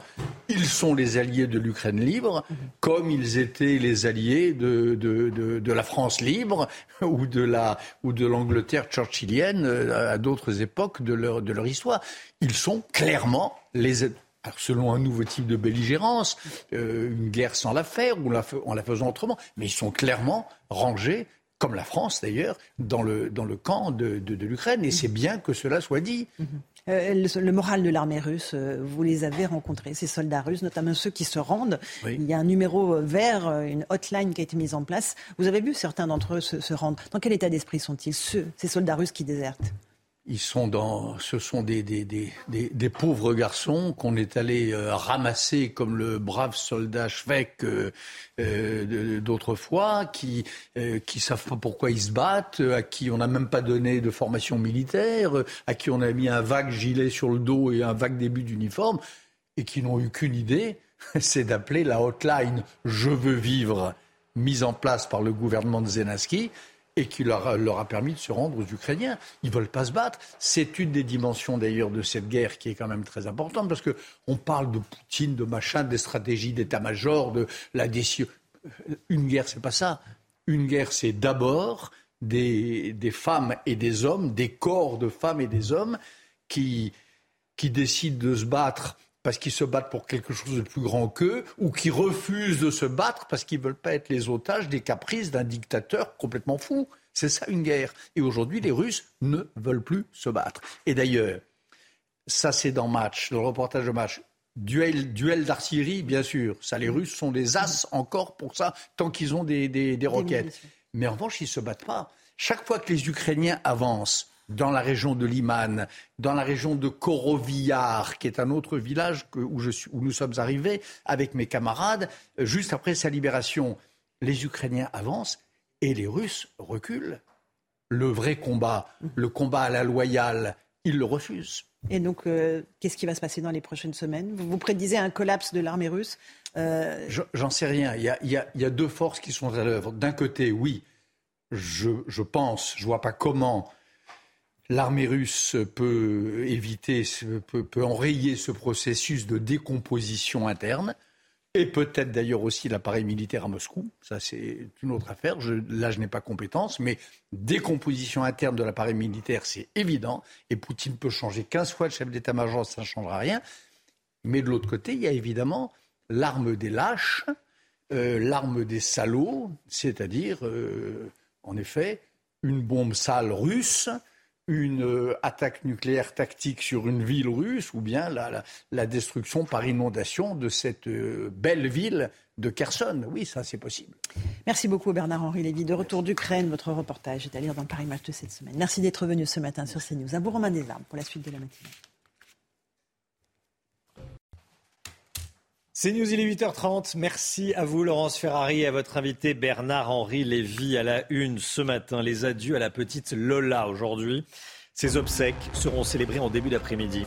Nous sommes allés dans un camping où elle allait avec sa famille. Témoignage de ceux qui l'ont connue dans un instant. Pas de blessés, mais des gros dégâts. Deux mini-tornades se sont abattues sur Conti, près d'Amiens, et Bihucourt dans le Pas-de-Calais. Les images montrent la violence du vent. Des policiers de la BAC Nord de Marseille ont interrompu le calvaire d'une femme qui était en train de se faire violer. L'agresseur, le violeur présumé, est sous le coup d'une OQTF. Emmanuel Macron fait le service minimum avec Giorgia Meloni après sa rencontre hier soir à Rome avec la première ministre italienne. Le président de la, de la République a tweeté cette photo où on les voit tous les deux dans le noir. Elle, quasiment de dos, lui le visage fermé. Gauthier Lebret est avec nous. Et puis euh, Emmanuel Macron va rencontrer le pape François, audience privée ce matin. Émeric Pourbet est en direct de Rome. Nous le rejoindrons en direct même du Vatican. A tout de suite, Émeric. Les obsèques de la petite Lola auront lieu tout à l'heure à 14h30 à Lillers dans le Pas-de-Calais, à 80 km de là. La commune du Rang du Flier la commune de Rang-du-Flier se prépare à vivre ce moment douloureux s'il en est. Dans le camping de l'Orée-du-Bois, Lola faisait presque partie de la famille, Chana. Avec ses parents et son frère, la fillette y passait une grande partie de ses vacances. Nous avons rencontré celles et ceux euh, qui la connaissaient. Reportage d'Olivier Gangloff et Marine Sabourin avec le récit de Michael Dos Santos. Des photos, des fleurs et un arbre planté pour ne jamais l'oublier. Ici, beaucoup de campeurs se sont réunis près du terrain de pétanque pour rendre hommage à Lola. Un endroit symbolique, situé près du mobilhome de la famille, la fillette y organisait les tournois de pétanque avec l'aide de son père. C'est lui qui s'occupait de tout ça. On commence à 6 h du matin, préparer tout, ensemble. On était à plusieurs, hein, tout ça, tous les amis, tout ça, tout le monde là. Lola, elle gérait l'argent. C'est elle qui encaissait, vous voyez elle a, elle a, même fait des concours, elle joue au boule aussi. Le week-end du drame, la famille était attendue pour un nouveau tournoi de pétanque. Près de la piscine, le souvenir de Lola reste également intact. La fillette aimait y passer des heures pendant l'été. Elle allait beaucoup à la piscine, donc euh, elle faisait arranger le, le, surveillant de la piscine qui m'avait dit, parce que je connais le surveillant. Donc on a discuté ensemble, et il était euh, tout retourné, parce qu'il allait nous embêter un petit peu à la piscine, jouer avec nous. Touchés par ce drame, les campeurs de l'Orée du Bois ont décidé d'épauler la famille de Lola financièrement avec une urne, mais aussi moralement. À la demande des parents, tous se rendront aux obsèques de la fillette. Ils feront partie des 500 personnes présentes à l'église de Lillers. Des mini-tornades observées en France, c'est extrêmement rare, c'est très impressionnant. Regardez, ça c'est à, à dans le Pas-de-Calais. Hein. C'était hier en fin de journée. Oui, vous voyez clairement cette tornade sur ces images. Des dizaines d'habitations ont été euh, ravagées hier. Environ 150 personnes doivent être relogées. C'est la moitié des habitants euh, du village. Vous voyez euh, les images prises ce matin par nos équipes à Bihucourt. Voilà, même phénomène observé dans la, dans la Somme, à, à Conti, près d'Amiens. D'autres images qui témoignent de la violence du vent, de la violence de ces phénomènes météo. Voici ce qui s'est passé, en tout cas les, conséquences de ce qui s'est passé à, à Conti. Euh, retournons à Bioucourt dans le Pas-de-Calais. Nos équipes sont sur le terrain. Écoutez ce témoignage recueilli par Thomas Chama, envoyé spécial de, euh, de CNews avec Pierre Emco. Le temps, il a commencé à changer, il a commencé à faire noir. Euh, il, y a, il y a eu quelques éclairs, mais après, il y a eu un, euh, ça, ça, faisait comme un bruit de tronçon, ça, ça, ça roulait, ça roulait, et, et d'un seul coup c'est parti, le vent, euh, ça a commencé à voler et tout. Euh, moi j'ai essayé de sortir de la maison pour euh, fermer les volets, il n'y avait pas moyen, la porte elle, elle était aspirée, on, je pouvais même pas sortir. Et puis ben quand je suis sorti, euh, j'ai vu du, il y avait des arbres qui volaient, c'était inimaginable. Euh, moi j'ai dit c'est pas possible, il y a un bombardement. Il y a eu un bombardement. Jusqu'à des véhicules de 3 tonnes 5 à l'envers sur, euh, sur le toit. Euh, il y, a, des gens qui ont tout perdu. Ils ont tout perdu ici. Moi, je suis chanceux, mais j'ai de la peine pour eux. Voilà, énormément d'émotions. Euh, et on est à vos côtés, on pense bien à vous. Euh, c'est tout ce qu'on. Euh, c'est bien le, le, moins. Et bon courage à, voilà, à tous. C'est un Témoignage recueilli par Thomas Chama. Une femme violée à Marseille, en pleine rue, euh, par un Algérien en situation irrégulière. Ça s'est passé le week-end dernier dans le 15e arrondissement. C'est au nord de Marseille. Oui, c'est un flagrant délit. L'homme a été interpellé par des policiers de la BAC au moment des faits. Il était visé par une obligation de quitter le territoire français. Le détail avec Clémence Barbier. La scène s'est déroulée dans le 15e arrondissement de Marseille vers 2 heures du matin. Alors qu'ils patrouillent, des policiers de la brigade anticriminalité aperçoivent deux silhouettes et entendent le cri d'une femme. Elle est en train de se faire violer par un homme. La victime est à moitié dénudée sur le sol en train de se débattre. Son agresseur est aussitôt interpellé. Bravo et fier de ces policiers de la BAC Nord de Marseille qui ont interrompu le calvaire d'une femme violée. Ils ont interpellé ce bourreau trop bien connu de la police le violeur de nationalité algérienne, SDF, était inscrit au fichier des personnes recherchées pour obligation de quitter le territoire avec interdiction de retour en France. La non-exécution de son OQTF n'étonne pas cette députée de la majorité. Ce qui est sûr, c'est qu'en l'État, ça ne peut pas rester comme ça. Vous savez, le président de la République l'a dit. Le président de la République a dit. Ouais, notre manière d'accueillir est inefficace. Notre, notre manière de gérer l'immigration illégale est inefficace. Bien sûr que les pays doivent reprendre tout tous les délinquants qui commettent des, euh, des crimes et des délits chez nous. Et s'ils veulent pas, en... L'agresseur, soumis à divers tests par la police, avait bu de l'alcool et consommé de la drogue. Un serrage de main du bout des doigts. Emmanuel Macron euh, a fait le service minimum avec Giorgia Meloni. Il a félicité hier soir la nouvelle première ministre italienne, Emmanuel Macron, qui est à Rome. Mais vous connaissez la force et la signification d'une image. Euh, regardez la photo qu'il a tweetée. Ils sont tous les deux dans le noir, elle quasiment de dos. Euh, on ne peut pas dire que ce soit extrêmement chaleureux. La communication de l'Elysée fait également savoir que Paris sera vigilant et exigeant. Gauthier Lebret, c'était une rencontre très discrète. Hein. Oui, je vois qu'on pose la question dans notre titre, Romain. Effectivement, on peut l'affirmer. C'était une rencontre très discrète, loin des caméras, pendant un peu plus d'une heure sur la terrasse d'un hôtel à Rome. Et jusqu'au bout, jusqu'au bout, l'Élysée a maintenu le suspense, refusant de confirmer cette rencontre, comme s'il y avait un malaise. Alors on explique dans l'entourage du chef de l'État que ça ne se fait pas d'un point de vue du protocole de rencontrer une autre ou un autre dirigeant la veille du pape. Mais évidemment, le malaise est bien plus profond. Giorgia Meloni est souvent qualifiée de post-fasciste par ses opposants. Elle a dit dans sa jeunesse qu'elle admirait Benito Mussolini. Et puis, elle est eurosceptique. Alors, l'Élysée dit qu'il y a une vigilance, une exigence de la part du président. Giorgia Meloni a d'ores et déjà renoncé dans son programme à toute sortie de l'Union européenne, toute sortie de la zone euro. Et puis, elle donne des gages eh à ses partenaires européens. Elle a nommé comme ministre des Affaires étrangères un ancien président du Parlement européen. Elle est pro-OTAN, pro eh bien, pour la livraison d'armes à l'Ukraine. Emmanuel Macron, donc premier dirigeant étranger à rencontrer Giorgia Meloni. On va juger sur les actes, dit l'Elysée. Pour le moment, eh bien, les actes de Giorgia Meloni, c'est comme je vous le disais, donner des gages à ses partenaires européens. Et on part tout de suite à Rome retrouver Émeric Pourbet. Émeric Pourbet en direct du Vatican.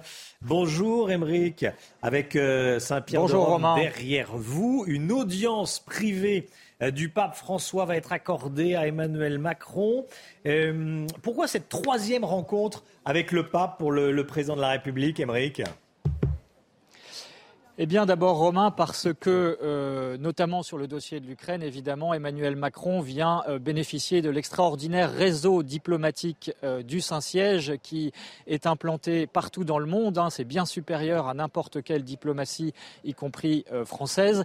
Mais vous l'avez dit, effectivement, c'est la troisième visite en cinq ans. C'est beaucoup pour un chef d'État. Ça veut dire que la relation entre la France et le Saint-Siège est bien établie. Mais il y a plus que cela. Il y a probablement aussi beaucoup d'affection entre les deux hommes. Euh, Emmanuel Macron l'avait mis en scène lors de ses précédentes visites. On se souvient de l'embrassade en 2018 et puis ensuite en 2021 du tutoiement. Et de fait, euh, je crois que bien au-delà encore, Emmanuel Macron vient chercher aussi des ressources spirituelles pour affronter un monde instable. C'est ce qu'il a dit hier, notamment au cours de la conférence pour la paix à laquelle il assistait, des ressources spirituelles. Donc, et puis, euh, de quoi s'agit-il entre euh, de quoi parleront les deux hommes? Eh bien, évidemment de l'Ukraine, on l'a dit, mais aussi des chrétiens persécutés, du Liban sans doute, et sans doute également de la fin de vie pour un sujet, un débat interne à la France qui va démarrer et va durer plusieurs mois. Et là-dessus, évidemment, euh, les positions des deux hommes sont bien opposées, puisque le pape François l'a rappelé à la fin de la semaine dernière à des élus français. Eh bien, les soignants, ils n'entrent pas dans le rôle des soignants que de tuer. On imagine donc que la discussion sera serrée sur ce point entre les deux hommes, mais bien sûr, on verra par la suite les communiqués qui pourront en être faits. Émeric Pourbet en direct du Vatican. Merci beaucoup, Émeric. Est-ce qu'il faut sanctionner la consommation d'alcool à la chasse? Le gouvernement planche sur une réglementation. Et comme tous les matins, on vous consulte, on vous donne la parole. Et ce matin, on vous pose cette question. Est-ce que cela pourrait être une solution pour réduire le nombre d'accidents de chasse? Écoutez vos réponses, c'est votre avis. Oui, oui, ça doit être nécessaire, mais je pense que c'est, non, mais ça doit, représenter une, enfin, une infime proportion des chasseurs. D'accord. Moi, je suis dans le sud-ouest et dans, mon coin, ils chassent, euh, ils sont tous sobres. On a eu des, des personnes touchées, par exemple, par balle, euh, sans faire exprès, euh, pendant une chasse ou pendant une battue. Et je pense que c'est bien de, diminuer, même après en repartant de la chasse, quand on repart, euh, imaginons avec sa voiture ou n'importe quoi, un accident ça va très vite. Parce que au moins ça limite les risques, ça donne des règles à tout le monde, ça donne des règles de vie, des règles de conduite, et, euh, euh, que ce soit pour le code de la route ou pour le code de la chasse, je pense que c'est une très bonne chose. Boris Johnson renonce à retourner au 10 Downing Street. Il avait pourtant les, signatures nécessaires, dit-il, mais il renonce. Donc, la voie est libre pour Richie Sunak. Oui, donc ce sera, c'est lui le grand favori pour succéder à Liz Truss. C'est le seul candidat à avoir les 100 parrainages nécessaires pour le moment. Clémence Barbier. Il ne reviendra finalement pas au 10 Downing Street. Boris Johnson jette l'éponge et laisse la voie libre pour les autres candidats en lice pour le poste de Premier ministre. Rishi Sunak, 42 ans, apparaît comme le favori de ce scrutin éclair, lui qui a régulièrement dénoncé le plan économique de l'Istrus. L'ancien ministre des Finances a pourtant perdu l'élection début septembre face à l'ancienne première ministre. Le Royaume-Uni est un grand pays, mais nous sommes confrontés à une profonde crise économique. Je veux redresser notre économie, unir notre parti et obtenir des résultats pour notre pays. Ce conservateur petit-fils d'immigrés du Punjab est pour l'instant le seul candidat ayant obtenu les 100 soutiens nécessaires pour se présenter. L'autre candidate en lice, la ministre des Relations avec le Parlement, Penny Mordante, est loin d'obtenir ses signatures. Il ne lui reste que quelques heures pour y arriver, une tâche qui semble difficile. Dans ce cas, Rishi Sunak pourrait être élu dès aujourd'hui. Cette victoire ferait de lui le premier chef du gouvernement d'origine indienne du Royaume-Uni. La guerre en Ukraine, le conflit prend une nouvelle tournure. L'armée russe a bombardé plusieurs infrastructures énergétiques ukrainiennes ce week-end. Résultat, plus d'un million de foyers plongés dans le noir sans chauffage. Général Clermont avec nous. Avec l'électricité, euh, ça va au-delà de la bataille de l'électricité. C'est la bataille de l'hiver qui a commencé. En tout cas, c'est une stratégie qui a été mise en place par le nouveau chef des opérations russes, le général Suvorikine, connu pour sa, pour sa cruauté. Cette campagne systématique de destruction des centrales thermiques et des centrales électriques des principales villes de l'Ukraine, elle a deux, buts. Hein. Le premier, c'est évidemment d'affaiblir la résistance de la population ukrainienne en la faisant souffrir. Et le deuxième, c'est également quand même affaiblir l'économie euh, globalement euh, de l'Ukraine de façon à ralentir le rythme de production des armements, de réparation des matériels. Donc il y a une stratégie qui risque de continuer. Rappelons que, euh, au, vu des conventions internationales, attaquer des, industries qui assurent la, le fonctionnement des institutions civiles et des villes, c'est un crime de guerre. Donc c'est un crime de guerre supplémentaire auquel se, livrent les Russes euh, dans ce conflit. L'hiver arrive, vous l'avez dit, il fait fréquemment moins 20 degrés en Ukraine, euh, un pays qui est quand même qui est très froid. Et euh, les populations vont souffrir terriblement cet hiver, en particulier les populations qui sont sur la ligne de front. Et la ligne de front, elle mesure 1500 km.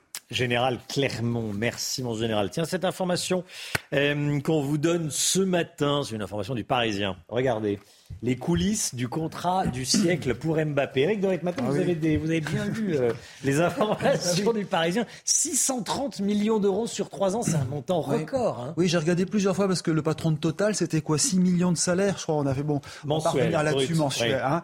Alors là, bah, écoutez, j'ai calculé le salaire. Euh, non, annuel, annuel. 6 millions d'euros. 6 millions annuels. C'était annuel. Et pour une entreprise qui a quand même 100 000 salariés dans le monde. Alors là, pour Mbappé, bien écoutez, si on parle uniquement du salaire, on va pas parler des primes et des bonus, hein, mais ça lui fait 72 millions d'euros 72 millions d'euros hein, quand même sur l'année. Ramené euh, au mensuel, ça fait 6 millions d'euros bruts. Si vous allez au net, 2 millions 7. C'est quand même pas mal. Vous savez qu'en France, on a une taxe. Et là, vous comptez pas les primes. Hein non, non, non, non, c'est uniquement le salaire. 2 millions 7 net. Mais il va payer des impôts, Mbappé. Donc, comme il y a 45% d'impôts en France à ces niveaux-là, eh ben, il lui restera quand même pas mal. Que ça fera peut-être 1,3 million donc ça fait euh, voilà 1,3 million par mois, c'est bien. Hein, ça fait, pour vous donner une idée, le mètre carré à Paris, si je ne me trompe, hmm. c'est 10 euh, 000 euros. Bah, c'est 72 millions par an. Hein. Oui, c'est ça, 72 millions. Donc ça fait 6 millions bruts divisé par, mois. ça fait 6 millions par mois Vous comptez deux fois vous les impôts. Vous faites 50 et 50. Ah bah non, mais euh, vous embauchez à Bercy. Je, vais, parler, je vais, vous donner le salaire net après. Ce, oui, voilà, ce qui lui restera. Bon, et donc c'est 2,7 millions chaque mois en net. Merci beaucoup Eric. Contrat record pour Mbappé, information du Parisien. Allez, le point info tout de suite. N'a pas suivi. Des mini-tornades observées en France, c'est extrêmement rare et très impressionnant. Regardez ces images prises ce matin par nos équipes à Billecourt dans le Pas-de-Calais. Environ 150 personnes doivent être relogées. C'est la moitié des habitants euh, du village. Le même phénomène a été observé dans la Somme à Conty. Des dizaines de maisons ont été détruites. Les obsèques de la petite Lola auront lieu tout à l'heure à 14h30 à Lillers, dans le Pas-de-Calais. C'est dans ce village que la mère de Lola a grandi. 500 personnes seront présentes pour rendre un dernier hommage à la fillette de 12 ans tuée dans d'atroces conditions. Invité par la famille, le ministre de l'Intérieur Gérald Darmanin sera présent pour la cérémonie. Emmanuel Macron a rencontré Giorgia Meloni. Il a, félicité hier soir la nouvelle première ministre italienne, quelques heures seulement après l'entrée en fonction de son gouvernement. Emmanuel Macron est le premier dirigeant étranger à la rencontrer. La communication de l'Elysée a quand même fait savoir que Paris restera vigilant et exigeant. Merci Chana. La santé tout de suite. On va parler avec vous, docteur Millot. Bonjour Brigitte. D'un indicateur de vieillissement. Tiens, c'est dans un instant. Quelques secondes. Vivez un moment d'émotion devant votre programme avec XXL Maison, mobilier design et décoration. Un indicateur du vieillissement peu connu mais tellement important, Brigitte Millot, les télomères. Qu'est-ce que c'est? Alors, on va revenir à nos cellules. Mmh. Dans nos cellules, il y a un noyau le noyau, c'est le coffre-fort de notre patrimoine génétique. C'est lui qui renferme tout notre patrimoine génétique, c'est-à-dire euh, nos chromosomes, 23 paires de chromosomes. C'est là-dedans qu'il y a toutes les fonctions de votre corps, Romain. Elles viennent de ce patrimoine génétique. D'accord. Donc, on le voit très bien, une cellule, un noyau, 23 paires de chromosomes, le chromosome là. Et vous voyez, au bout de chaque bras du chromosome, il y a ce que l'on appelle les télomères. Les télomères, ce sont des espèces de petits manchons, de petits capuchons. Euh, c'est un petit peu, vous voyez, quand vous achetez une paire de lacets, il y a un petit bout de plastique au bout pour éviter que le lacet ne s'effiloche, ne parte partout. Eh bien là, c'est un peu la même chose. C'est simple la médecine avec vous. Hein. pour éviter que le que l'ADN de nos chromosomes s'effiloche, eh bien ça va le protéger. C'est ce petit manchon, ce petit capuchon qui protège notre ARN. Et que se passe-t-il en vieillissant? On va le regarder sur, euh, sur cette image. En vieillissant, ces télomères vont raccourcir. Regardez, vous voyez en haut une cellule. Les cellules, en biologie, quand elles se divisent ou quand elles se multiplient, c'est la même chose. La multiplication et division, c'est pareil. À chaque fois qu'il y a une division cellulaire, on voit bien à droite nos chromosomes avec la longueur de nos télomères en jaune, vous voyez. À chaque division, regardez, la taille des télomères, elle diminue, elle diminue, elle diminue. Et enfin, sur la dernière ligne, on le voit, quand ils sont trop courts, ces télomères, la cellule devient sénescente, c'est-à-dire c'est le vieillissement de nos cellules. Voilà ce que l'on sait de ces télomères. Alors à chaque fois qu'il y a un truc de vieillissement, euh, on va vite voir notre rat taupe nu. Je vous le présente. Alors euh, voilà, c'est un animal, ça ressemble un peu ah à un pénis euh, fripé. ah oui, d'accord. On dirait un, pénis fripé quand même. oui, c'est assez. J'ai pas pensé tout de suite, mais maintenant que vous le dites. non, voilà, cet animal, dès qu'on veut faire, c'est lui qui nous a appris le plus de choses sur le vieillissement. Ah en fait, il possède 95% de gènes en commun avec nous. On dirait pas. Euh, et sa spécificité, c'est quoi? C'est une longévité incroyable. On peut, voilà, c'est une une longévité incroyable. Il vit 30 ans. Quand ses congénères vivent 2 à 3 ans, les autres souris, ça fait partie des souris, des rats, etc. Lui, il vit 30 ans. Donc une longévité incroyable. Mais vivre vieux, c'est bien. Mais ce qu'il faut, c'est vivre en bonne santé. Eh bien, lui, il vit en bonne santé. Il a une activité physique tout au long de sa vie, une activité sexuelle tout au long de sa vie, des artères de jeune homme, enfin de jeune rat, euh, tout, au long de sa vie. Il ne développe pas de maladies neurodégénératives euh, tout au long de sa vie. Et surtout, il ne développe pas de cancer. Et quand on lui injecte même des cancers, il les rejette. Et donc, on a analysé ces télomères et effectivement, la longueur de ces télomères est importante. Donc, on a une vérification de ce qu'on supputait sur l'importance de ces télomères comme indicateur de vieillissement. Alors là, on s'est dit, hop, hop, hop, si euh, la longueur fait qu'on reste bien et en bonne santé, on va essayer de trouver une cure de jouvence pour arriver à les maintenir assez longs. Et là, on a pensé à quoi? À la télomérase. C'est une enzyme qui permet de maintenir nos télomères euh, à la bonne longueur, tout ça. alors ça paraissait super hein, dans l'idée, euh, et il y en a d'ailleurs qui ont réussi à fabriquer cet activateur, des activateurs de télomérase. Le problème, c'est que lorsque l'on fait ça, en fait, on, on, continue la multiplication des cellules, si vous voulez, ça continue à se multiplier. Or, c'est quoi le principe de cellules qui se multiplient? C'est la cancérisation. Un cancer, c'est quoi? C'est une cellule qui continue à se multiplier, à se multiplier, à se multiplier, qui ne meurt jamais. Donc là, on a dit hop, hop, hop, machine arrière. Il n'est pas question de s'amuser comme ça. Il y a plein de recherches à laisser. là, je vous raconte rapidement, mais il y a énormément de recherches à laisser. En revanche, ce que l'on sait, c'est que l'on peut agir sur la télomérase, parce qu'en fait, elle dépend de plusieurs facteurs, cette télomérase. Je vous ai mis les principaux. Ça va dépendre de l'hérédité. Hein. Dans votre famille, on a des, familles où il y a des espérances de vie beaucoup plus longues. Ça va dépendre de votre âge, évidemment. Plus vous avancez en âge, plus il raccourcissent. Le mode de vie, le stress est très important, a une grande action sur la longueur de vos télomères. L'exercice physique aussi, et une bonne alimentation équilibrée. Et enfin, on sait que la pollution agit sur les télomères. Enfin, c'est ce qu'on vous répète toute la journée. Hein. On peut, si l'on veut, doser son index de télomérique avec une simple prise de sang. Alors là, euh, d'abord qui coûte très cher, euh, et ensuite, une fois que vous savez que vous avez des télomères un peu plus longs ou un peu plus courts, voilà, à part faire les gestes, enfin, ce qu'on vous répète tout au long de la journée, avoir une activité physique importante, euh, manger équilibré, perdre du poids, puisqu'on sait que plus on perd de poids, plus l'espérance de vie augmente. voilà. Voilà ce qu'on pouvait dire sur, sur les télomères. Rencontre avec les télomères. Explication. Merci beaucoup, Brigitte. C'était votre programme avec XXL Maison, mobilier design et décoration. Merci d'avoir démarré votre journée, votre semaine avec nous. Dans un instant, c'est l'heure des pros, Pascal Pro et tous ses invités. Belle journée à vous, à demain. Tout de suite, Pascal Pro dans l'heure des pros. Hi, I'm Daniel, founder of Pretty Litter. Did you know cats tend to hide symptoms of sickness and pain? I learned this the hard way after losing my cat, Gingy. So I created Pretty Litter, a health monitoring litter that helps detect early signs of illness by changing colors, saving you money and potentially your cat's life. Pretty Litter is veterinarian developed, and it's the easiest way to keep tabs on your fur baby's health right at home. Go to prettylitter.com and use code ACAST for 20% off your first order and a free cat toy. Terms and conditions apply. See site for details.